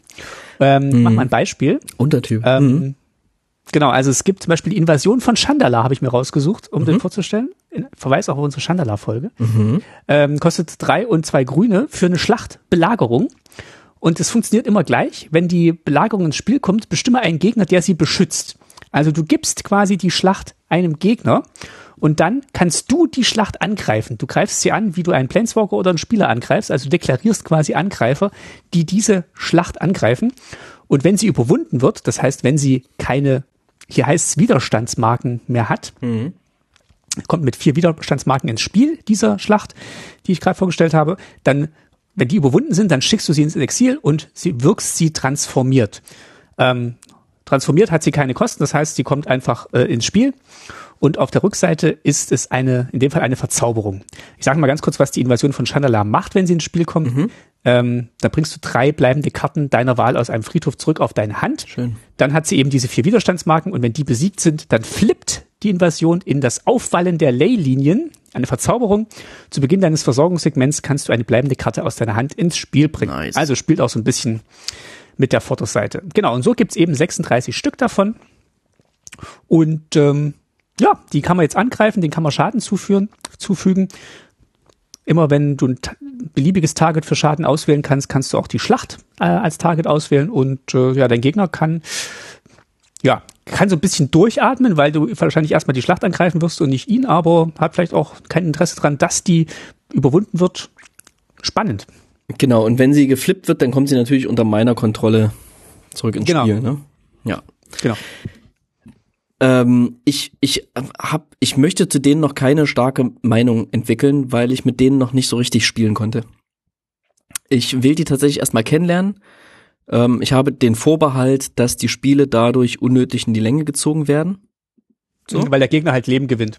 Weil der Gegner sozusagen vier Leben gewinnt, wenn du so willst, jetzt in dem Fall, oder halt Zeit bekommt, ähm, dass dann Nebenschauplatz ist, der dir dann einen kleinen Vorteil bringt. Aber ich find's auch irgendwie ganz witzig spielerisch. Ich find's flavormäßig spannend, was da passiert. Ich gebe dem was, ich kann das angreifen. Der will jetzt eine Karte von mir verteidigen, damit ich nicht den Benefit bekomme. Das heißt, ich setze den damit auch so ein bisschen unter Druck. Das finde ich spielerisch ganz interessant, weiß aber nicht so richtig, wie es sich mit dem eigentlichen Flavor so richtig verknüpft, dass es eine Schlacht Ja. ist. Das stelle ich noch so ein bisschen in Frage. Deswegen, manchmal sind ja Sachen im Kopf komplizierter als im Spiel, wenn man damit spielt. Und ich habe die Hoffnung, dass es im Spiel sich natürlich und cool anfühlt, aber kann das einfach noch nicht sagen. Ich habe, also meine Schwierigkeit damit ist, dass es wahrscheinlich mechanisch sehr, sehr gut funktioniert und dass auf der anderen Seite ein schönes Bild ist, wie die Phyrexianer diese Plane angreifen. Und ich krieg das jetzt aber nur bedingt zusammen. Klar, diese Mechanismen, die auf diesen Belagerungskarten drauf sind, die haben schon immer irgendwas mit den, mit den mechan mechanischen Identitäten dieser Planes zu tun. Wenn man da genau hinguckt und sich auskennt, äh, hat man auch so einen kleinen Aha-Effekt. Ähm, das, das funktioniert schon ganz gut, zumindest auf den Planes, wo wir schon waren. Aber ja, wahrscheinlich gewinnt hier auch ähm, der Mechanismus es- vor dem Flavor. Es fühlt sich so ein bisschen an wie so eine Pinata. Aber als würde ich dir die Pinata Ja, nicht an den Baum sehr im Garten gut, ja. hängen, sondern ich drück die dir in die Hand und dann dresche ich mit einem Baseballschläger auf dich ein. So. Und Ja, du musst genau, versuchen, also es ist- meine Schläge irgendwie abzuwehren. Ähm, aber so eine, so eine richtige, Sch ja genau, also da verknüpft sich's mit der Schlacht nicht so richtig. Ich bin gespannt, was sie noch damit machen, denn es gibt diesen Untertyp Belagerung. Vielleicht wird's noch mal irgendwann andere Typen von Schlachten Genau, Mark geben. Rosford hat ja gesagt, dass sie sich das offen halten, dass es vielleicht mal noch Ich irgendwann anderes. muss halt gerade denken an das My Little Pony Trading Card Game, was relativ komplex war. Ich habe mir auch mal so ein Starterdeck geholt und es mal angeguckt und da kämpft man ja nicht gegeneinander, sondern jeder hat so einen Problemstapel, ähm, den man quasi dem Gegner vorsetzt und der Gegner muss diesen Problemstapel quasi abarbeiten, sozusagen angreifen und diese Probleme wegarbeiten, die man hat. Und das haben sie sich hier ein bisschen ähm, genommen, die Idee. Was ich nicht schlecht finde, das, das war tatsächlich ganz cool. Aber dein Spielziel ist ja nach wie vor die Lebenspunkte zu reduzieren. Und das machst du erstmal nicht, wenn du auf, Ja. so, eine, auf so eine Schlacht einhaust. Ich habe diesmal kein Statistikquiz, aber ich habe zumindest drei kurze Fragen an dich zu diesen Planes. Ich wollte mal wissen, ähm, du beantwortest einfach, waren wir schon mal auf dieser Plane? Und äh, ich sag dir mal drei Planes und du sagst, waren wir da schon mal? Okay, ja. Ähm, waren wir schon mal auf Fiora? Fiora. Ist das nicht die von Shrek? Nee, ist Fiona. Nein, das ist Fiora. Äh, waren wir da? Nein, waren wir noch nicht. Doch, da waren wir in Conspiracy. Ah, ah, das ist der Plane von Conspiracy. Ja, Ah, das ist diese okay. äh, Ja. Machiavelli-Welt. So ein bisschen. Ja, ja, ja. Dann äh, zweite Frage, waren wir schon mal auf äh, Kylem?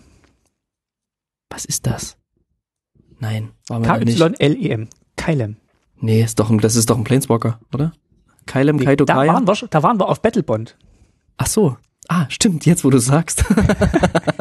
Da ist diese große Kampfarena auf Kylem. ja, natürlich, ja. Und jetzt, Achtung, letzte Frage. Waren wir schon mal auf Arcavios? Arcavios. Nein. Irgendwann muss doch mal Doch. die, Das, das ist Strixhaven auf Arcavios. Strixhaven ist nicht die Ach, stimmt, ja, Da gibt's, noch, natürlich. zwei- da gibt's ja noch die, Ja. da gibt's ja noch die Partnerschule. Wissen wir, da gibt's noch die Partnerschulen und die anderen fünf Bereiche. Da gab's noch so fünf, Ja, fünf ja, genau. Bereiche und wir waren nur auf, ah, Stri- wir waren ja nicht auf Strixhaven, sondern nur in Strixhaven. Genau. Äh, Arcavios ist die Play. Ach, stimmt, okay. Irre. also danke. guckt mal durch und, äh, äh, und ratet mit, wo wir vorher schon waren. Ja. Ja, na klar. Okay. Okay. Ähm, willst du die nächste Mechanik vorstellen, nächsten Mechanismus? Transformierende, doppelseitige Karten. Ach so, das ist nur eine kurze, aber du darfst Sie sind wieder da. Richtig. Ja, natürlich. Ja. Aber diesmal mit einem neuen Twist. Also doppelseitige Karten kennen wir, aber sie finden ja immer wieder neue Kombinationen, was in was hinein flippen kann. Und dieses Mal gibt es unter anderem, ne, es gibt alle, wieder alle möglichen unterschiedlichen Kombinationen, aber was neu ist, ist, dass es Kreaturen gibt, die in Sagas, in Sagen flipper, flippen. Unter anderem Elish Norn, die wollte ich mal kurz vorstellen, weil die, ist, die gefällt mir echt. Äh, gefällt mir echt ganz gut. Ist eine 3-5-Kreatur, leg- äh, Phyrexianer, Prätor, Mythic natürlich, kostet zwei und zwei Weiße, ist wachsam und hat ähm, immer wenn eine Quelle, die ein Gegner kontrolliert, dir oder einer bleibenden Karte, die du kontrollierst, Schaden zufügt, verliert der Beherrscher, verliert der Beherrscher jener Quelle zwei Lebenspunkte, es sei denn, er bezahlt eins. Okay, gut. Wie flippt jetzt die gute Elish? Du kannst bezahlen zwei in weißes und opfere drei andere Kreaturen. Dann schickst du Elish Norn ins Exil und bringst sie transformiert zurück. Und sie kommt zurück als Sage, nämlich das silberne Bildwerk. Wunderschön illustriert von Magali Villeneuve. Und da ist dann das erste Kapitel, also da ist einfach alles harte Belohnung, ne? weil du musst es ja schon richtig, richtig, ähm, ähm, ähm, ja, was opfern, buchstäblich, und wirst jetzt einfach belohnt dreimal. Ähm, Schritt eins: wende fünfmal Inkubieren zwei an und transformiere dann alle Inkubator Inkubator-Spielsteine, die du kontrollierst. Inkubation kommen wir gleich noch dazu, was das ist. Du kriegst halt Kreaturen, eine ganze Menge, mindestens fünf. Mindestens fünf zwei Zweier. Danach, äh, Kreaturen, die du kontrollierst, erhalten plus eins plus eins, ein Doppelschlag bis zum Ende des Zuges. Ach, das fühlt sich einfach nur noch, nur noch gut an. Das ist wie Also so hast ein, du 3, 3, also wie 5, 5, 3, 3 Doppelschlag. das ist ja. wie so ein Ultimate eines Planeswalkers in drei Teile unterteilt, so ein bisschen. Ähm, genau, du hättest mindestens fünf 3-3er mit Doppelschlag. Und als letztes zerstöre alle anderen bleibenden Karten außer Artefakten, Ländern und Phyrexianern, schicke das silberne Bildwerk ins Exil und bringe es dann ins Spiel zurück. Mit der Vorderseite nach oben. Also Elish Norn kommt dann einfach zurück. Cool. Das ist schon richtig gut. Und dann hast du halt wieder drei Kreaturen, die du opfern kannst, schon im Spiel. Dann ist das Spiel eigentlich aus, weil dann, dann greifst du mit deinem 5-3-3 Doppelschlag an und dann verliert ihr noch zwei Lebenspunkte. Ich, ich finde es cool. Also, ne, also gerade die Karte fand ich gut, die habe ich rausgesucht, ähm, weil du musst schon, hast schon einen relativ hohen Input, den du bringen musst, aber wirst dann auch krass belohnt. Es ist trotzdem nicht so Game Over sofort, gerade wenn du es jetzt im Commander einsetzt oder so. Ähm, ich finde die, ich finde die spannend, ich mag die. Ähm, genau. Dann stell doch gleich noch Inkubieren vor. Inkubieren, Incubate. Ähm, ähm, da passiert folgendes, das ist eine, ähm, ähm, es werden Karten generieren, äh, nee, Quatsch, äh, wenden inkubieren X an. Oder sagt man inkubieren N? Egal. Äh, jedenfalls inkubieren 1, 2, 3 und so weiter. und äh, wir haben hier ein schönes Beispiel, und zwar den vollendeten Jagdmeister. Kostet 2 und ein schwarz, das ist ein Ankommen, ein Phyrexianer, elf Krieger, ähm, 2, 3. Und der macht folgendes für 1, Tab und opfere eine andere Kreatur, ein anderes Artefakt, wende Inkubieren 3 an. Das bedeutet, erzeuge einen Inkubator-Spielstein mit drei plus 1 plus 1 Marken. Und diese Spielsteine sind dann einfach erstmal sozusagen ähm, Artefakte, die man für zwei Mana flippen kann. Das heißt, die transformieren dann in 0-0 Phyrexianer Artefakt-Kreaturen, die dann eben diese plus 1 plus 1 Marken noch drauf, drauf haben und in dem Fall dann einfach äh, hast du eine 3-3 Phyrexianer Artefakt-Kreatur. Ja, schön. Ja, P praktisch. Praktisch auf jeden Fall und interessant mit dem Zwischenschritt Ja, des, des Flippens quasi, dass es nicht sofort als Kreaturen irgendwie wiederkommt, sondern Kannst quasi so die Mana-Kosten ein bisschen verteilen.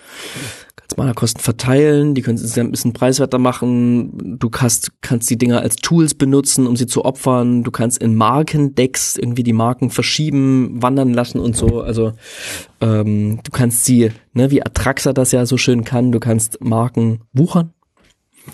Und äh, ja, das ist schon ganz cool. Äh, Finde ich. Also ich, ich mag, und das ist das, was sich meiner Meinung nach flavormäßig am meisten, am engsten verbindet irgendwie mit, ja, dem phyrexianischen, wir werden viele, wir sind eins und äh, wir sind groß und wachsen. Hätte auch schön an dieses Dominaria-Set gepasst, wo dann die ganzen Schläfer von ähm, den Phyrexianern unterwegs waren. Und die dann alle so rausbrechen auf einmal. Ja, ach, das habe ich vorhin noch vergessen zu sagen zu deiner Frage, ob die ganzen Pla- Sets umgesortiert worden hätten sein Ja. können. Ich finde es ehrlich gesagt gut, wie es jetzt ist, aber ich finde den Auftakt nicht gelungen. Dass Karn mit so einem Ja, Bauchgefühl dahin kommt und dann Shieldred irgendwie erwischt. Und da dachte ich mir so, das ist halt so an den, so herbeigezogen, so künstlich, so gewollt. Das war, war doof. Na, man hat's ja in dem letzten Dominaria-Set schon gesehen. Da, da seilt sich ja Karn wirklich von der ganzen Belegschaft ab und von der Wetterleit und sagt, er, er, er guckt jetzt mal hier nach dem, nach diesem Silex. Da geht er ja schon weg, aber ich gebe dir recht, also es ist schon, ja, die, die ganzen Pla- äh, phyrexianischen Prätoren sind jetzt schon auf den ganzen Planes und, und Karn entdeckt zufällig ein. Also den Auftakt hätte man besser machen können. Das jetzt ab, ab, ab One fand ich dann auch ähm, spannend. Ich fand auch, dass So der dieses- Brothers War da noch drin war, dieser Ausflug ganz woanders hin. Das hat mir schon Spaß gemacht. Das war ja eigentlich auch ein Ja. Set, was irgendwie auf New Phyrexia gespielt hat, aber hat's ja nicht. Es hat ja irgendwie wieder im Brothers War gespielt und Ja. das haben sie ganz geschickt gemacht, fand ich, ne? Wie man quasi einen anderen Play, ein anderes Set irgendwie eingewoben hat in diese Geschichte. Sowas hätte ich mir noch zwei, dreimal mehr gewünscht, gefühlt. Und jetzt im Nachhinein haben sie ja versucht, irgendwie das Capenna und Kaltheim und so, die, die, Sachen, die nur kurz erwähnt wurden in diesem Zyklus der Stories irgendwie Ja. wieder präsenter zu machen. Aber jetzt war es auch ein bisschen zu spät und ein bisschen viel in der Geschichte. Genau, es war, es war so, so ein bisschen viel Redcon, also ähm, Retro-Continuity wo- ist ja immer so, so ein, kenne ich so aus Dungeons and Dragons, wenn du irgendwie merkst, die Spieler machen irgendwas und dann sagst du, nein, nein, das war alles schon ganz anders gedacht von Anfang an. Und das haben sie jetzt ein bisschen versucht hier auch zu machen in den, ähm, in den aktuellen Sets und sagen, ja, guck doch mal hier, das hättest du doch sehen können in Kamigawa. Und eigentlich stehst du davor und denkst, naja, Naja, also, naja. okay. Nee, nee, nicht wirklich. Du, es gibt aber noch einen Mechanismus. Ja, es gibt noch Hilfestellung, Backup. Mhm. Gibt's auch 20 Karten. Äh, das ist eine neue ausgelöste Fähigkeit und es geht immer mit einer Zahl einher. Das heißt, ähm, ich mache mal ein Beispiel. Es gibt zum Beispiel den Saiba Kryptomagier. Der hat ganz viel Bitcoin und äh, Ether im Gepäck. Und wenn der eins und ein blaues, wenn der eins und ein blaues bezahlt, dann kommt der aufgeblitzt ins Spiel als 01 und der hat Hilfestellung 1. Das heißt, wenn er ins Spiel kommt, dann legst du eine plus 1, Ma- plus 1 Marke auf eine Kreatur deiner Wahl. Das kann auch er oder sie selber sein. Und falls es aber eine andere Kreatur ist, dann erhält er bis zum Ende des Zuges die dann nachfolgende Fähigkeit oder Fähigkeiten. In dem Fall fluchsicher. Das heißt, der Saiba Kryptomagier, der ist fluchsicher. Und wenn du eine plus 1 plus 1 Marke auf eine andere Kreatur legst, wenn er ins Spiel kommt, dann ist auch die bis zum Ende des Zuges fluchsicher. Immer nur bis zum Ende des Zuges und immer nur, was nach Hilfestellung steht, wird vererbt. Ja, ist ein Mechanismus, Ja. der hätte auch überall hinpassen können, ehrlich gesagt. Genau, würde ich auch sagen, ja. Aber ich Also- finde den nicht schlecht. Ich finde den erstmal ganz interessant. Ne, man, die Kreatur liegt da, man sieht, was die andere Kreatur bekommt. Das ist nur ein kurzzeitiger, kurzzeitiges Banding sozusagen, ne? Ganz niedrigschwelliges und die plus eins plus eins Marke bleibt und die weiß man ja, wie man sie lesen muss. Und fügt sich halt sehr, sehr schön an das, in das ähm, Inkubieren an. Und die plus eins plus eins Marken, die dort vergeben werden. Ist so Training für Kreaturen mit äh, ohne Langzeitgedächtnis. Hier, guck mal, ich zeig dir mal einen Trick. Ja, für mich. Oh, ja. ja. Schon wieder vergessen.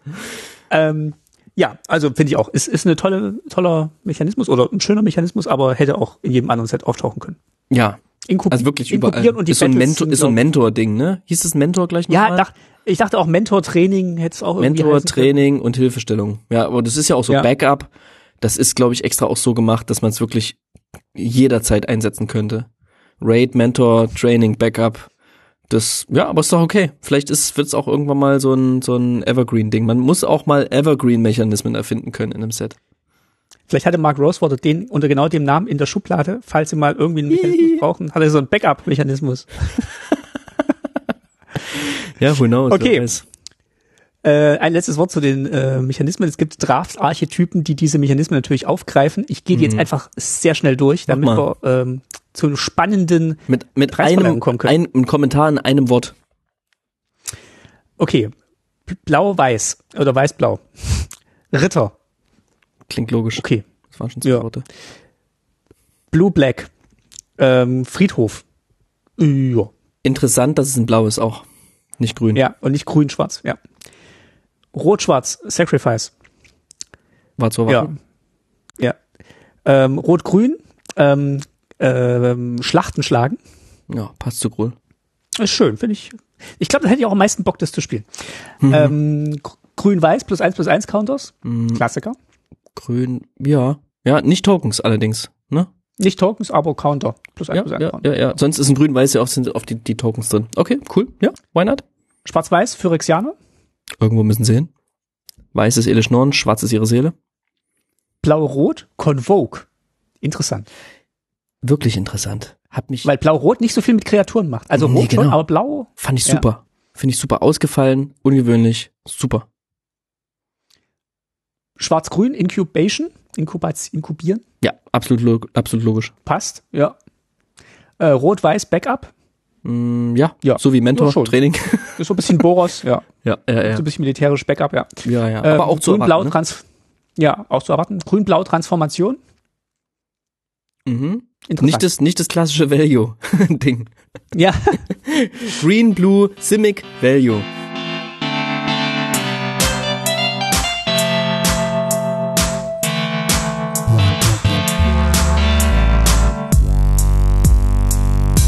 es gibt ganz viele, ganz viele verschiedene Karten anzugucken. Es gibt ganz viele. Wir verlinken euch alle Kartengalerien, die es gibt. Oh, es gibt sehr viele Karten. Es gibt so wahnsinnig viele. Und es gibt vier Kartengalerien. Und, Kartengalerien. Und, und jede Plane ähm, bringt auch ihre eigenen Kartenrahmen mit und ihre eigenen Stile, die wir vorher schon gesehen haben. Es ist sehr, Es gibt sehr fünf Kartengalerien, weil wir haben jetzt die normalen Karten, wir haben die Varianten, wir haben diese Multiverse Legends hier drin. Ja, das heißt, diese Karten aus dem Multiversum, die Legenden, die nochmal in so abgefahrenen Frames erscheinen, über die wir gleich noch sprechen können. Wir haben natürlich wieder Commander-Karten, Jumpstart-Karten gibt's auch noch.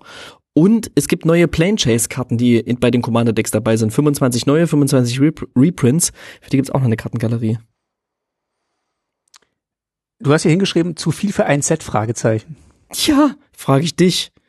Ich weiß es, also ich, ich finde es halt extrem, dass Wizards immer noch einen oben drauflegen. Ich dachte, das können die doch nicht machen. Also ich habe diese, diese Multiverse Legends Dinger sind ein bisschen an mir vorbeigegangen, muss ich ehrlich gestehen. Und erst vor ein paar Tagen sehe ich plötzlich diese Dinger und denke, was sind denn das? Haben, haben jetzt, wo kommen denn diese Frames her? Seit wann hat denn Ikoria einen neuen, einen neuen Crazy Frame? Und warum kommen jetzt plötzlich wieder äh, Mitternachtsjagd-Frames hier rein? Und hä, was ist das als Ragavan im, im Kaladesh Frame? Äh, im, im, in, in, in, wie heißen die gleich nochmal? Inventions Frame? Masterpieces Frame? Äh, und ich war, hat mich hinten übergehauen, die die Qualität und die Vielzahl und die Diversität dieser Karten. Und ich dachte, ist das wieder so ein, das ist wieder so ein Geschenk, was sie oben drauflegen. Was, wo, warum? Das hat, wollte keiner, aber sie haben es gemacht und ich finde es mega geil. Aber ich dachte, das könnt ihr doch nicht machen, mich so zu überfordern. Was denkst denn du? Ich bin ja immer schon froh, wenn ich bis das neue Set rauskommt, ich vom alten Set verstanden habe, was jede Karte macht und ich die auch erkenne, wenn sie gespielt wird. Da bin ich eigentlich schon heilfroh, wenn ich zumindest eine Vorstellung habe, was dieses Set von mir will. Jetzt echt Und verrückt. ich bin jetzt auch wirklich an dem Punkt, wo ich einfach nicht mehr alles wahrnehmen kann Ja. in, in, mein, in meiner Woche, in meinem Tag. Ja, es war, es war Ich- ich Wahnsinn, muss sich auf diese Folge sagen- vorzubereiten übrigens, ne? Ja. Also ich habe locker eine Woche lang meine Abende hierfür reingesteckt, um mich auf diese Folge vorzubereiten. Natürlich zum einen die Story zu lesen und diese Zusammenfassung zu machen, die- mit diesen ganzen Karten zu bef- befassen und so. Wir vergeben ja auch noch Preisverleihung, äh, Preise für die Karten, die wir am geilsten finden.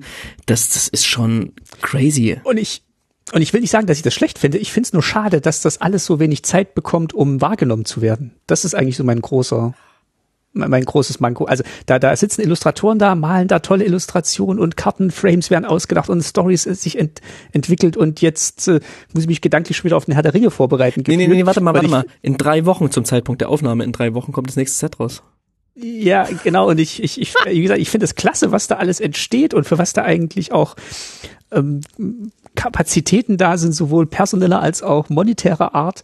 Und dass das alles nur gefühlt zwei Monate Zeit hat, ähm, wahrgenommen zu werden. Ich meine, zum einen müssen sie diese neuen hohen Preise rechtfertigen und zum anderen bin ich auch ein bisschen dankbar, dass sie es immerhin noch versuchen, die neuen hohen Preise zu rechtfertigen mit einer nicht abreisen wollenden Qualität, was die ich ständig so in Gefahr sehe bei dieser Masse, aber irgendwie halten sie sie nach wie vor hoch und auch mit Masse, also ne, also Mhm. Illustration muss man wirklich sagen, es ist nicht nur klasse, es ist auch wirklich Masse klasse. Ich kann das ist, klingt total bescheuert, aber ich, ähm, es haut mich hinten über und ich find's, ne, ich habe krassen FOMO. Ja, aber ich bin da auch jetzt mittlerweile an einem Punkt, wo ich mir einfach das rauspicke, was ich mache und ich, ich konzentriere mich halt momentan sehr stark auf Draft. Hopper. Ach so, Draft. Und genau, und ähm, ja, also je, jeder genau kann ja sich da was rauspicken, was ihm gefällt an Magic und das ist ja auch das Schöne dran. Und es ist einfach ein Angebot, wo man einfach auch sagen muss, ich suche mir wirklich das raus aus diesem großen Angebot und ich finde bestimmt auch was, was mir liegt. Und das andere kann ich auch beruhigt ausblenden, weil da stürzen sich andere drauf. Gehen wir zur Preisverleihung, würde ich sagen. Los Wir geht's. haben wie immer Dinge rausgesucht, die wir gut fanden an diesem Set und die uns aufgefallen sind und die wir hervorheben wollen. ja, lass mal ein Mit paar was Karten erwähnen. anfangen? Wir haben noch keine einzige Karte erwähnt. Doch, wir haben gerade in den Mechanismen haben wir Karten erwähnt. Das stimmt allerdings, ja. Okay. Siehst du, so Und- durch bin ich schon. Aber jetzt erwähnen wir noch ein paar mehr. Ähm, Mhm. ähm, äh, du, lass uns mit dem Übersetzungswin anfangen, weil ich glaube, da haben wir den gleichen. Und fang du Echt? gerne an, Okay. weil ich habe mir in Erwartung dessen, dass du den gleichen wie ich hast, einfach schon noch einen zweiten zurechtgelegt. Also ich habe äh, den bahnbrechenden Historiker. Ach gut, den habe ich nicht. Okay. Der bahnbrechende Historiker. Alles klar. Erzähl mir von dem. Der bahnbrechende Historiker ist eins und ein, äh, eins und ein rotes für eine 1-3 Kreatur. Mensch, Schamane, hat Eile und den kann ich tappen und eine andere Kreatur deiner Wahl erhält Eile bis zum Ende des Zuges. Ähm, genau, äh, spielt an auf Strixhaven, da sind ja die Kuntort-Historiker unterwegs mhm. und graben da alte Zaubersprüche aus.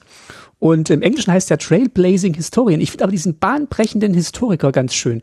Einerseits bahnbrechend natürlich äh, innovativ, revolutionär, aber auch er bricht tatsächlich anderen Kreaturen die Bahn, indem er ihnen Eile verleiht. Und ich fand das ein schönes übersetztes Wortspiel, ähm, was ich hier sehr äh, anerkennen kann. Und mhm. äh, der bahnbrechende Historiker ist äh, eher so der Indiana Jones der äh, Magic-Welt. Und ja. ich fand das, ich fand das schön. Also ich fand das besser als Trailblazing Historian und deswegen geht die, der Preis bei mir an diese Karte, die von Jason A. Engle illustriert wurde. Finde ich äh, schön. Wunderbar. Dann kann ich auch eine rote Karte vorstellen. Und zwar den, ähm, jetzt zehnmal aufsagen, den Stahlstadt Schlagstock. Und ich sehe, die haben einen, die haben einen Rechtschreibfehler. Das sehe ich jetzt als auf der Karte. Stahltat Schlagstock. Aber vielleicht nur auf der virtuellen Karte. Ja, vielleicht nur auf der virtuellen Karte. Äh, Leute, wenn ihr die Karte gezogen habt, sagt mir Bescheid, ob das wirklich da drauf steht. Oh Mann, ey, jetzt wollte ich eigentlich nur über diese Übersetzung reden und sehe jetzt, dass da ein Buchstabe fehlt. Also ich vermute, es ist der Stahl statt Schlagstock und im Original ist es der Beamtown Beatstick. Und die haben einfach wunderbar den Rhythmus erhalten, die haben die Alliteration erhalten und, und noch so ein paar Kleinigkeiten, die, ich, die mich irgendwie antören. Also der Stahl statt Schlagstock kostet ein rotes Mana, ist eine Common für ein Artefakt Ausrüstung und die ausgerüstete Kreatur kriegt plus eins plus null und hat Bedrohlichkeit und immer wenn die ausgerüstete Kreatur einem Spiel oder einer Schlacht äh, Kampfschaden zufügt, erzeuge ich einen Schatzspielstein und hat Ausrüsten zwei. Und ich finde die tatsächlich ganz nice und mhm. bin mir nicht sicher, ob die sogar im Pauper was kann. Das werde ich vielleicht mal ausprobieren, weil gerade, dass es diesen Schatz dann noch raushaut, könnte interessant sein. Finde ich auch äh, gute Ausrüstungskosten zwei ist nett. Ansonsten hatte ich mir noch notiert, den Grausezahnmalmer. wenn man den sieht, einfach die furchteinflößendste Bestie, die ich je gesehen habe. Und der grause Zahnmalmer, das klingt so schön niedlich. Ich hätte gern, äh, können Sie mir den grause Zahnmalmer, kannst du mir den grause Zahnmalmer Ist, ist der Herr grause Zahnmalmer da? Grause Zahnmalmer, machen wir mal. so, ähm, du machst weiter. Würde ich sagen, machen wir, machen wir weiter mit dem Flavor Win.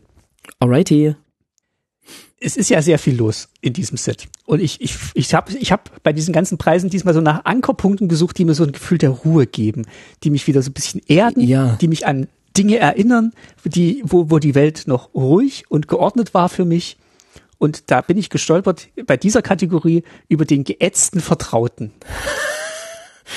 Ja. Und, und, bevor ich den vorstelle, springen wir mal zurück nach Kaladesh. Das erste Set, wo ja. ich in Magic eingestiegen bin, ja. da gab's den filigranen Vertrauten. Mhm. Der hat drei Mana gekostet, ähm, äh, farbloses, hat, war eine 2-2, Artefaktkreatur Fuchs. Sitzt er da ganz niedlich mhm. und wenn der ins Spiel mhm. kommt, erhältst du zwei Lebenspunkte und wenn er stirbt, dann ziehst du eine Karte. Mhm. Und äh, Chami, die Kunst, die, die Kur und, und Chami, das muss jetzt schneiden, und Chami, die Kuriositätenhändlerin, sagt, es ist das Geschenk für jeden auf deiner Liste und kauf gleich ein für dich mit. So, jetzt springen wir nach vorne und wir sind in der Invasion der Phyrexianer auf Kaladesh und aus dem filigran Vertrauten ist geworden der geätzte Vertraute. Dieser kleine süße Fuchs hat überall Stacheln bekommen, als hätte äh, äh, Jasper, Jasper Eising ihn äh, illustriert und hat, hat aber nicht, war auch Colon Boyer, ähm, äh, beziehungsweise die Originalillustration ist von Izzy, die ist jetzt von Colin, Colin Boyer, kostet jetzt auch drei Mana, aber zwei und ein schwarzes. Artefaktkreatur, Phyrexianer, Fuchs. Und wenn er, wenn er stirbt, verliert jeder Gegner zwei Lebenspunkte und du erhältst zwei Lebenspunkte dazu. Und Chami, die Kurios Kuriositätenhändlerin, sagt, Rückgabe ausgeschlossen. Ich finde das ein schön äh, Callback, so ein schönes, so ein schönes Nicken in die äh, Richtung Kaladesh. Und da gibt's ganz viele Karten in dem Set, die so kleine Anspielungen haben auf vergangene Sets oder vergangene Planes. Und ich, ich fand es schön, den zu sehen. Und es gab mir so ein Gefühl, der, äh, ich, ich habe noch nicht alles vergessen, was ich über Magic gelernt habe. Und das, da fühle ich mich, da fühle ich mich zu Hause. Das ist wirklich schön, ja.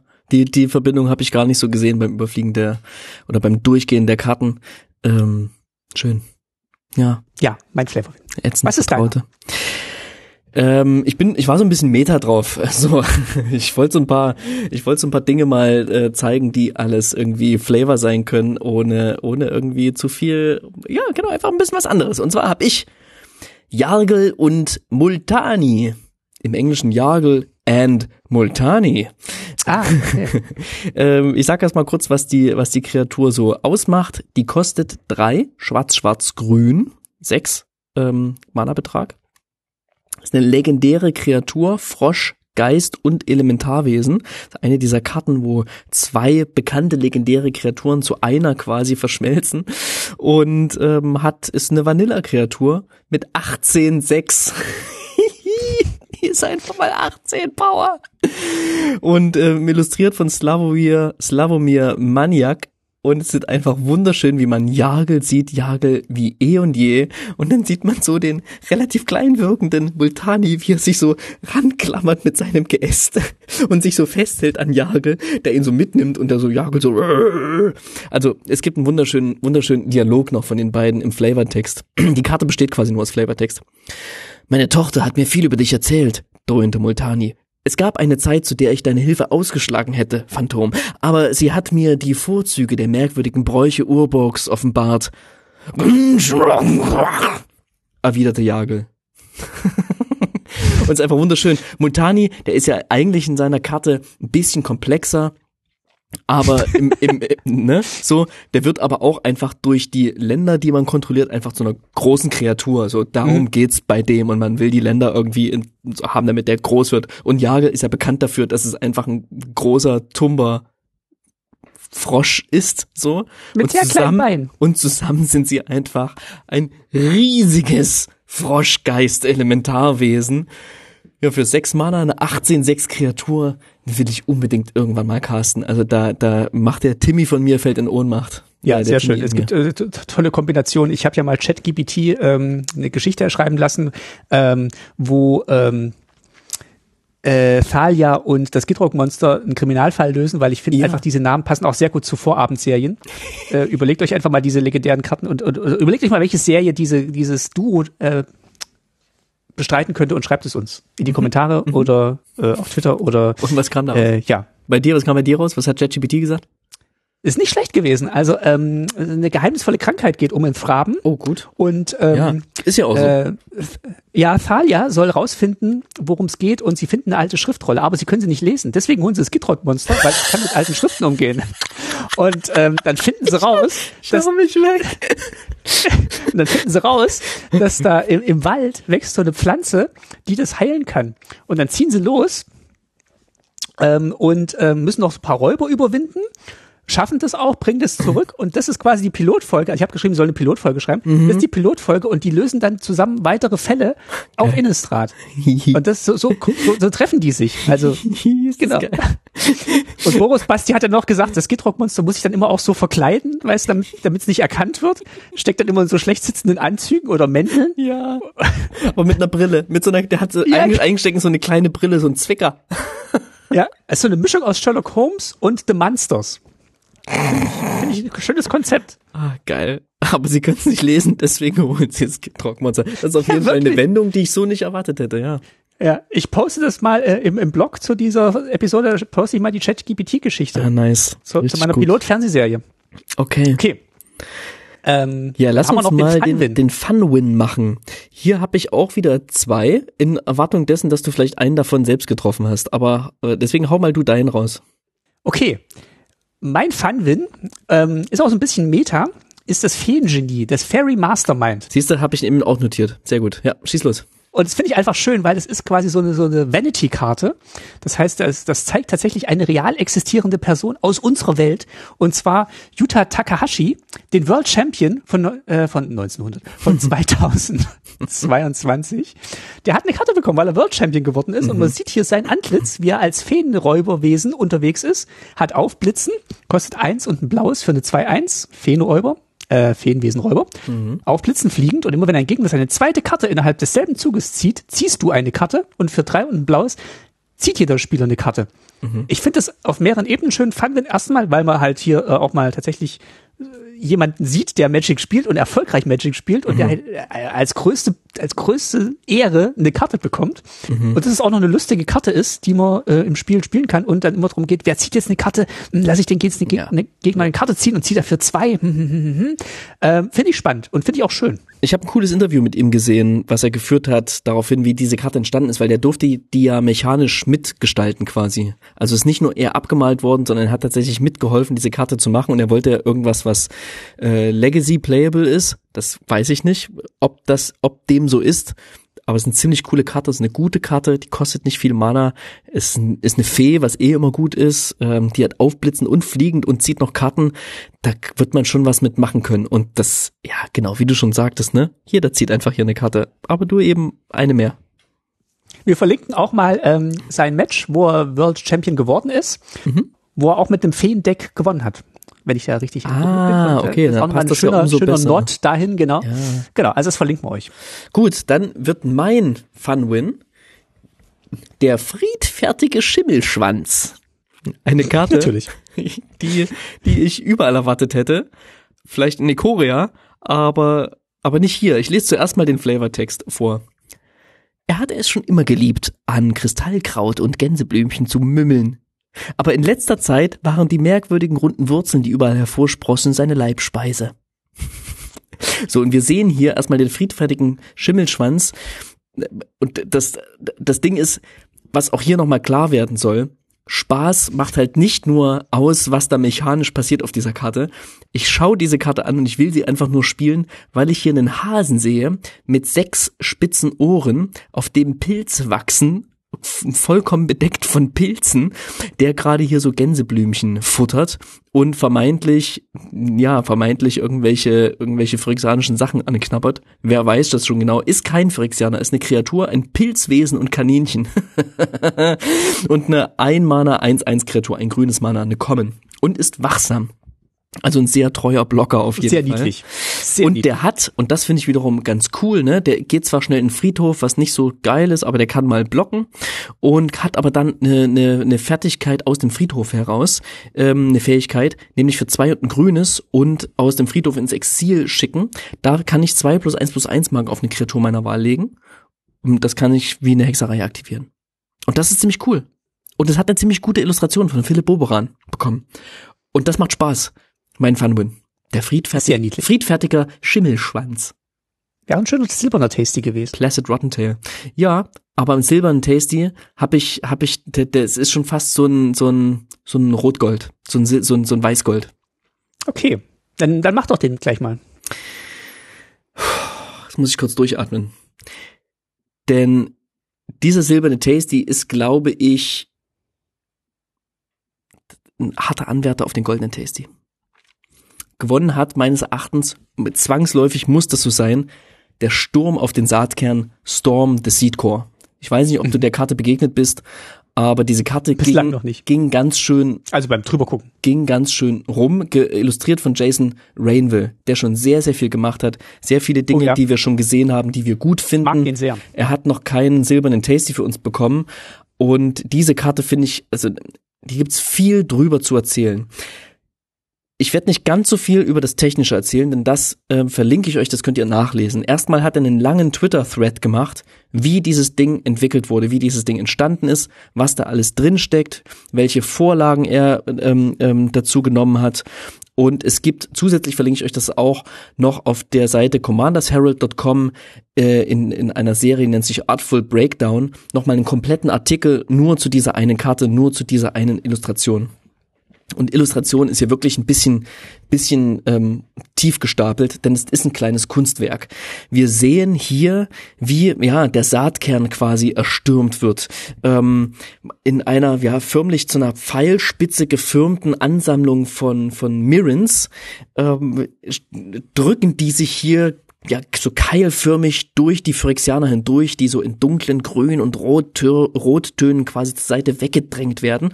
Und diese Mirrens sind so in weißen Gewändern, haben so weiße Tücher um und goldene Rüstungen an, drücken die sich quasi hier durch und die sprengen so richtig den Kartenrahmen, ne? Also so ihre, ihre, die, die Spitzen ihrer Waffen gehen so richtig aus diesem Kartenrahmen hinaus. Und dahinter, beschützt von den Leuten, die voranstürmen, von einem großen Elefanten und einem Menschen und einem, ja, Goblin vielleicht, sieht man eben, ähm, wie Ren von einer, ähm, ähm, von einer Frau getragen wird, Ren ohne Baum, wie sie hin zu diesem Realmbreaker getragen wird, zum Weltenbrecher. Und ähm, das, das wirkt so, ihr müsst mal, ihr müsst mal bei Google eingeben, ähm, Accidental Renaissance. Das ist so ein Ding, ich glaube, da gibt's sogar einen eigenen Reddit, ähm, ähm, äh, ist ein eigenes Subreddit davon. Da sieht man quasi Fotos, wo Leute zufällig wie in einem alten Renaissance-Gemälde angeordnet sind. Mhm. Ne, die sind so flach, sind sehr viele zusammen, alles so auf einer Ebene irgendwie vermeintlich. Ähm, und in diesem, in, in diesem Twitter-Thread und auch noch in dem Artikel wird ganz cool dargestellt, dass hier eigentlich gar nicht Renaissance-Kunst ähm, ähm, zitiert wird, sondern dass es schon ins Neo, Neoklassische hineingeht und ne, wir, wir machen so einen richtigen Deep Dive in dieses Kunstwerk hinein und ich kann euch das wirklich nur empfehlen. Dieses Ding ist herausragend aus mehreren Gründen. Ähm, und ein Grund ist auch, diese Karte, dieses, dieses Artwork darf es eigentlich so gar nicht geben. Jason Rainville schreibt relativ freizügig, dass er ähm, 1000 Dollar bekommen hat für dieses, für diese Illustration. Wenn du diese Illustration siehst, dann siehst du schon, dass da sehr viel Arbeit drin steckt. Bei ihm, er hat es mal ausgerechnet runtergebrochen, ne, die Arbeit, die sich ja zum Teil auch verteilt mit ersten Entwürfen, die man weiterschickt und so weiter, hat er neun volle Tage Arbeit reingesteckt. Das ist, wenn man neun volle Tage hört, gar nicht so viel im Vergleich zu dem, was man da sieht. Es ist ein digitales Gemälde, aber es ist im Verhältnis zu 1000 Dollar relativ viel. Also müsst ihr euch vorstellen, ne, wir gönnen ihm ein Wochenende, das sind zwei Wochen Arbeit. Wenn du nach vier Wochen Arbeit oder sagen wir ne, einem Monat 2000, zweieinhalbtausend Dollar brutto in der Tasche hast, wovon du noch alle Steuern abführen musst und so weiter, dann bleibt da nicht viel übrig. Und er sagt in diesem Twitter-Thread auch, das Ding hat er nicht gemacht für das Geld, weil das Geld ist viel zu wenig und er rät auch allen davon ab, sowas zu machen für dieses Geld. Das geht nicht. Für ihn war es ein, ein besonderer Moment, den er quasi genutzt hat. Er beschreibt das nicht so weiter. Ich weiß nicht, ob da was Persönliches noch mit reinschwingt. Ähm, der war, hat wohl auch länger davor oder eine Weile nichts von Magic gemacht. Er hatte wohl auch so ein bisschen ne, FOMO aus, aus, aus dem Sinne von, ey, das Magic zieht an mir vorbei, ich muss hier ein bisschen was machen und hat quasi diesen extra Effort Arbeit reingesteckt, um dieses Gemälde zu schaffen. Und, das finde ich auch interessant, ihm ist auch ziemlich bewusst, dass er hier so ein neues, womöglich bestes Kunstwerk seiner Reihe von, von, von äh, Gemälden, von, von Illustrationen, die er angefertigt hat, geschaffen hat. Und als das sehe ich es auch und das ist ein Highlight, was, was sich so ein bisschen in den Pantheon der Magic-Illustrationen einreihen wird. Ich finde es wahnsinnig toll. Ich schätze den auch sehr. Der ist auch ein toller D&D-Illustrator. Äh, mhm. Ähm, ich habe auch so ein bisschen was von ihm gelesen die letzten Jahre und ich weiß nicht, ob das jetzt auch ein Grund mit war. Vielleicht hast du diesen Thread vielleicht kam es da drin vor, ich habe ihn jetzt noch nicht gelesen, mhm. aber er war ja auch eine sehr große Stimme gegen diese ganze AI-Kunst, die jetzt rausgekommen Kommt ist. Am Ende auch noch hat, drauf, ja. Okay, und er hat ja immer gesagt, ähm, ja, hier, guck mal, das ist alles hier mit der Arbeit von echten Künstlern gefüttert und das entsteht jetzt daraus und äh, mhm. ähm, überlegt mal, was dann eigentlich auf euren Science-Fiction-Covern, auf euren Fantasy-Büchern landet und dass das dann nicht mehr Leute machen, sondern einfach so eine AI, wollt ihr das? Und mhm. äh, vielleicht ist es auch so ein, nochmal zu zeigen, hier, guck mal, das ja. kann ich als echter Künstler schaffen. Ja. AI, your go. Genau.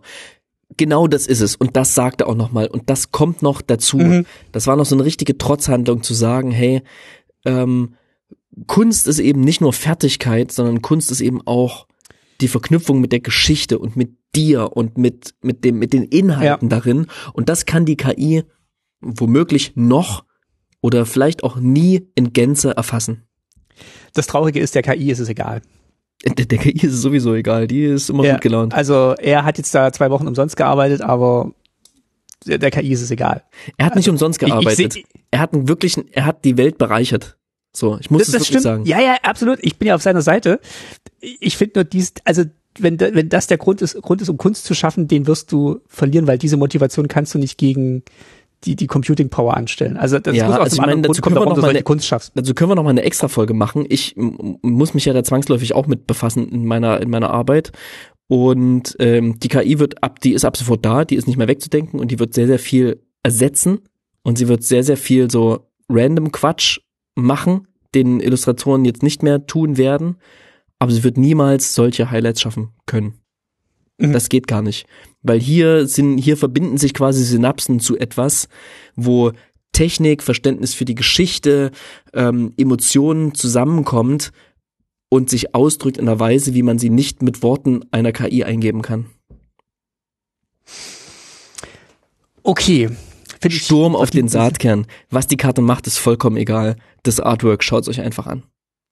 Ich mache was nicht ganz so Heeres. Ja.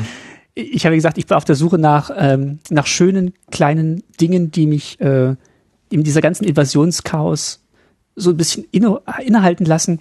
Und ich bin über eine Illustration gestolpert, die habe ich gedacht, ach, der, der wäre ich gerne. Und zwar, ich wäre gern diese, diese, dieser Zwerg auf dem, der, der Hangar-Teile-Sammler wäre ich gern. Für zwei unten, für zwei unten rotes, zwei eins Zwergpilot. Ähm, gezeichnet von Borja Pindado. Und ich finde, der kann sehr gut knuffige Zwerge malen.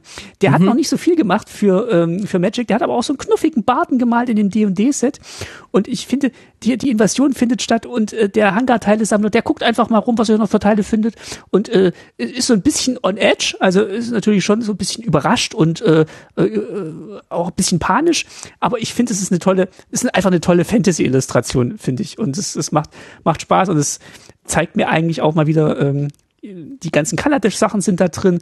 Und ich finde so, so kleine ruhige Momente, diesem ganzen Phyrexianer Wahnsinn fand ich schön. Und ich, ich hab, äh, wie gesagt, es ist jetzt nicht, es ist natürlich die hohe Kunst, aber es ist jetzt nicht so die höchste Kunst wie jetzt bei Jason Rainville, aber es ist für mich trotzdem einen silbernen Tasty wert, weil es einfach eine schöne, klassische Magic Fantasy Illustration ist. Und ich, ich denke, das ist nicht das Schlechteste. Und du liebst einfach auch Kaladesh. Wissen wir. Ich liebe auch Kaladesh und ich, ich mag diese, diese heitere, optimistische Sicht auf die Zukunft und die, die Technik und das, das drückt Kaladesh für mich aus und dieser, dieser Zwerg ist einfach knuffig. Ergänzende Frage. Was glaubst du, welches Geräusch macht der Zwerg gerade? Ah, der erschrickt, ja? Ich glaube, der erschreckt so ein bisschen. Ist nicht so, ah! Ja, er macht eine überraschende Entdeckung, würde ich sagen. Ja, was macht seine linke Hand? Die ist so, guck mal, so, so groß war das doch nur. So, ähm, was, hat er was verloren? Ich, was macht die linke Hand? Was, was zeigt die da? Damit greift er gleich nach was. Ja, wahrscheinlich schon, wie so mit einer Pinzette. Der ist cool, den hab das Gefühl, den habe ich schon mal gesehen auf einer anderen Karte, aber ich kann es jetzt gerade nicht sagen, welche. Äh, ich habe mir den auf jeden Fall auch schon bestellt für mein Depala-Deck. Mein Natürlich. Zwergedeck. Weil der ist nicht nur ein Zwerg, der ist auch ein Pilot. Ja, richtig. Und immer wenn ich ihn habe, kann ich eine Karte abwerfen und eine Karte ziehen. Das macht der Teilesammler. Da sind wir einmal durch. Wikowski. So, komm, jetzt bringen wir das Ganze noch zu einem zügigen Abschluss unserer Nachspeise. Du hast es vorhin schon erwähnt, gibt natürlich nicht einfach einen Pudding, sondern es gibt eine warme Schokopuddingsuppe. Auch wenn es eigentlich eine Hauptspeise ist.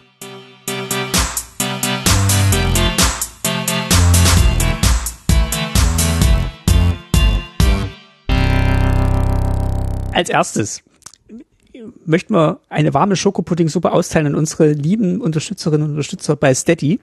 Das sind zum Zeitpunkt der Aufnahme Simon, Dennis, Axel, Sönke, Lutz und Daniel.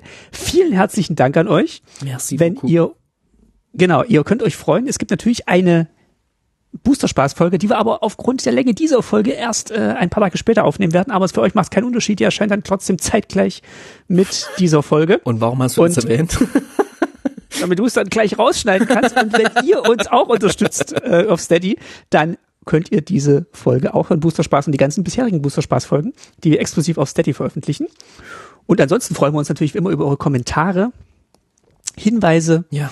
Und äh, Gedanken zu dieser Folge auf unserem Blog tastymtg.de, äh, auf Twitter und ich habe auch einen Mastodon-Account at angelegt. tasty-mtg. Genau, und auf Mastodon und at äh, tastymtg.de. Da ist nicht ganz so viel Dialog wie auf Twitter, aber ich dachte, ich richte mal einen ein, weil wer weiß, wenn, wenn Twitter dann wirklich bergab geht, dann haben wir den schon mal. Ja. Twitter heißt jetzt bald anders. heißt jetzt bald X. Wirklich? Äh, es ist jede Woche ein neuer Spaß mit Elon Musk und äh, Wirklich? das habe ich noch gar nicht gehört. Hab nennt, nennt jetzt Kann seine Rakete mal einen Tag nicht starten, dann muss er gleich Twitter umbenennen. Was soll denn das? Ja. Also wie gesagt, ich fühle mich gerade äh, nicht mehr so wohl auf Twitter. Ich sehe aber auch schon, dass die Magic Community da schon noch ist. Frag mich natürlich auch, natürlich füttert man auch so ein Netzwerk immer, wenn man da noch äh, unterwegs ist, aber aktuell ist es nun mal noch so. Reiche doch mal Mastodon an. Mal gucken, was da so passiert. Genau, ich, ich versuche das, also aber nicht in dem äh, Ausmaß wie du. Du bist ja der, der Gott des, des ja. Twitter-Kanals. Ja, ja. Macht er viel zu wenig. Ähm, aber Schön, es wenn fühlt sich hört. für mich nicht mehr so schön an. Genau. Genau. Also da könnt ihr uns Oh. auch gerne kommentieren. Und ich habe noch einen Hinweis. Ähm, ich hatte Ja. vorhin erwähnt, diese, diese Karte von ähm, Yuka, Yuta, diese Karte von Yuta Takahashi äh, und seinem äh, Match. Ähm, das habe ich gefunden auf magic.gg, magic.gg. Das ist die Webseite von Wizards, wo sie alles zu ihren E-Turnieren oder Turnieren haben, wo man ganz viel Archive hat von vergangenen Matches, Informationen, wann welches Turnier wo stattfindet. Und es ist auch mal wieder ein Blick wert, jetzt wo Turniere wieder stattfinden und eine tolle Ressource, um vielleicht auch mal die Besten der Besten der Besten zu sehen, wie sie Magic spielen. Kann man, kann man mal hinsurfen, finde ich. Magic GG. Nice. Ja, da gucke ich gern mal, da stöber ich gern mal ein bisschen durch. So, ich finde es ganz spannend. Ist irgendwie wie so eine Parallelwelt zu Magic, die ja, jetzt auch wieder größer wird, zum Glück. Parallelwelt zu, zu meinen Magic-Erfolgen. Kommt auch gern auf den Magic, äh, auf den Tasty MTG Discord Server, den verlinken Ah ja, wir euch noch noch mit, vergessen. denn dort könnt ihr paupern, paupern. Äh, Das, die, wir haben diesen Discord eingerichtet, um dort ausschließlich zu paupern und wir haben jetzt dienstags immer beworben durch den Sönke, haben wir die eine Tasty Paper Pauper Night. Das heißt, jeden Dienstag wird fest gezockt und man kann aber jederzeit fragen, hey, hat jemand Lust zu spielen? Und dann kann man auch spontan zwischendrin spielen. Aber dort ähm, füllen wir dann die Tische und führen ein paar Pauper-Duelle durch und da könnt ihr auch mich dann ab und zu mal treffen und mich mit oder gegen mich spielen oder einfach nur quatschen. Ich habe da auf jeden Fall tierisch Bock drauf, bin da nicht jeden Dienstag, aber so oft ich kann, bin ich auf jeden Fall dabei. So, und jetzt bin ich Alright. ganz schön außer Atem. Ich habe das Gefühl, wir haben so viel nicht erwähnt. Es ist so viel, das ist eigentlich zwei Folgen wert. Vielleicht machen wir es auch in Zukunft so, dass wir die Story in einer Folge, die Stories werden ja eh vor dem ganzen Set veröffentlicht, dass wir erstmal eine Folge zur Story machen und dann nochmal eine Folge zu den Mechanismen, zu den Karten und zu den Awards. Ich wollte ja ganz zum Schluss noch einen Vorschlag machen. Mach mal. Ähm, dann kannst du jetzt sagen, wie, ihr den, wie du den findest und ihr könnt auch sagen, wie ihr den findet. Es, es gibt eine Möglichkeit, diesen Podcast aufzuzeichnen, wo wir Gäste haben können. Ähm, das heißt, ihr könnt ähm, euch da reinwählen in die Aufnahme. Ihr könnt in der Audience sitzen und wir können euch nach, äh, ihr könnt die Hand heben und dann können wir euch auf die Bühne holen und dann könnt ihr hier mit podcasten. Und ich überlege mal noch nach einem Format, wo das sinnvoll wäre. Und ich dachte vielleicht tatsächlich, wir sprechen mal über die Magic Story mit euch. Was, was Ja. ihr da so wahrnehmt, wie ihr das findet, was euch gefallen hat in den letzten Jahren. Da würde ich gerne mal eine Folge machen, wo, wo ihr euch einfach dazuschalten könnt und wir, äh, ihr hebt die Hand und dann seid ihr im Podcast und wir sprechen mit euch über die Story. Nice. Wie findest du die Idee? Ich finde die sehr, sehr gut. Lass uns das mal zur Story ausprobieren. Und es könnte ja eine schöne Sache sein für unsere 50. Episode, die ja womöglich Ende des Jahres kommen wird, wo wir einfach mal so ein kleines Community-Treffen im Podcast machen. Genau, schreibt uns mal, wie ihr das fändet, wenn ihr hier was mit, wollt ihr, wollt ihr mal was sagen oder wollt ihr einfach nur zuhören? Schreibt es mal. Okay, das war's. Das war mein Vorschlag und äh, jetzt, jetzt äh, pausieren wir kurz und dann äh, hören wir uns demnächst wieder beim nächsten Set wahrscheinlich, bei dem kurzen kleinen Set. Guys, vielen Dank, dass du dich so durchgewühlt hast durch die Story und ähm, jetzt viel Spaß beim Spielen, denn du weißt ja nicht nur Karten lesen, sondern auch Geschichten verknüpfen. richtig. Macht's gut. Tschüss. Tschüss.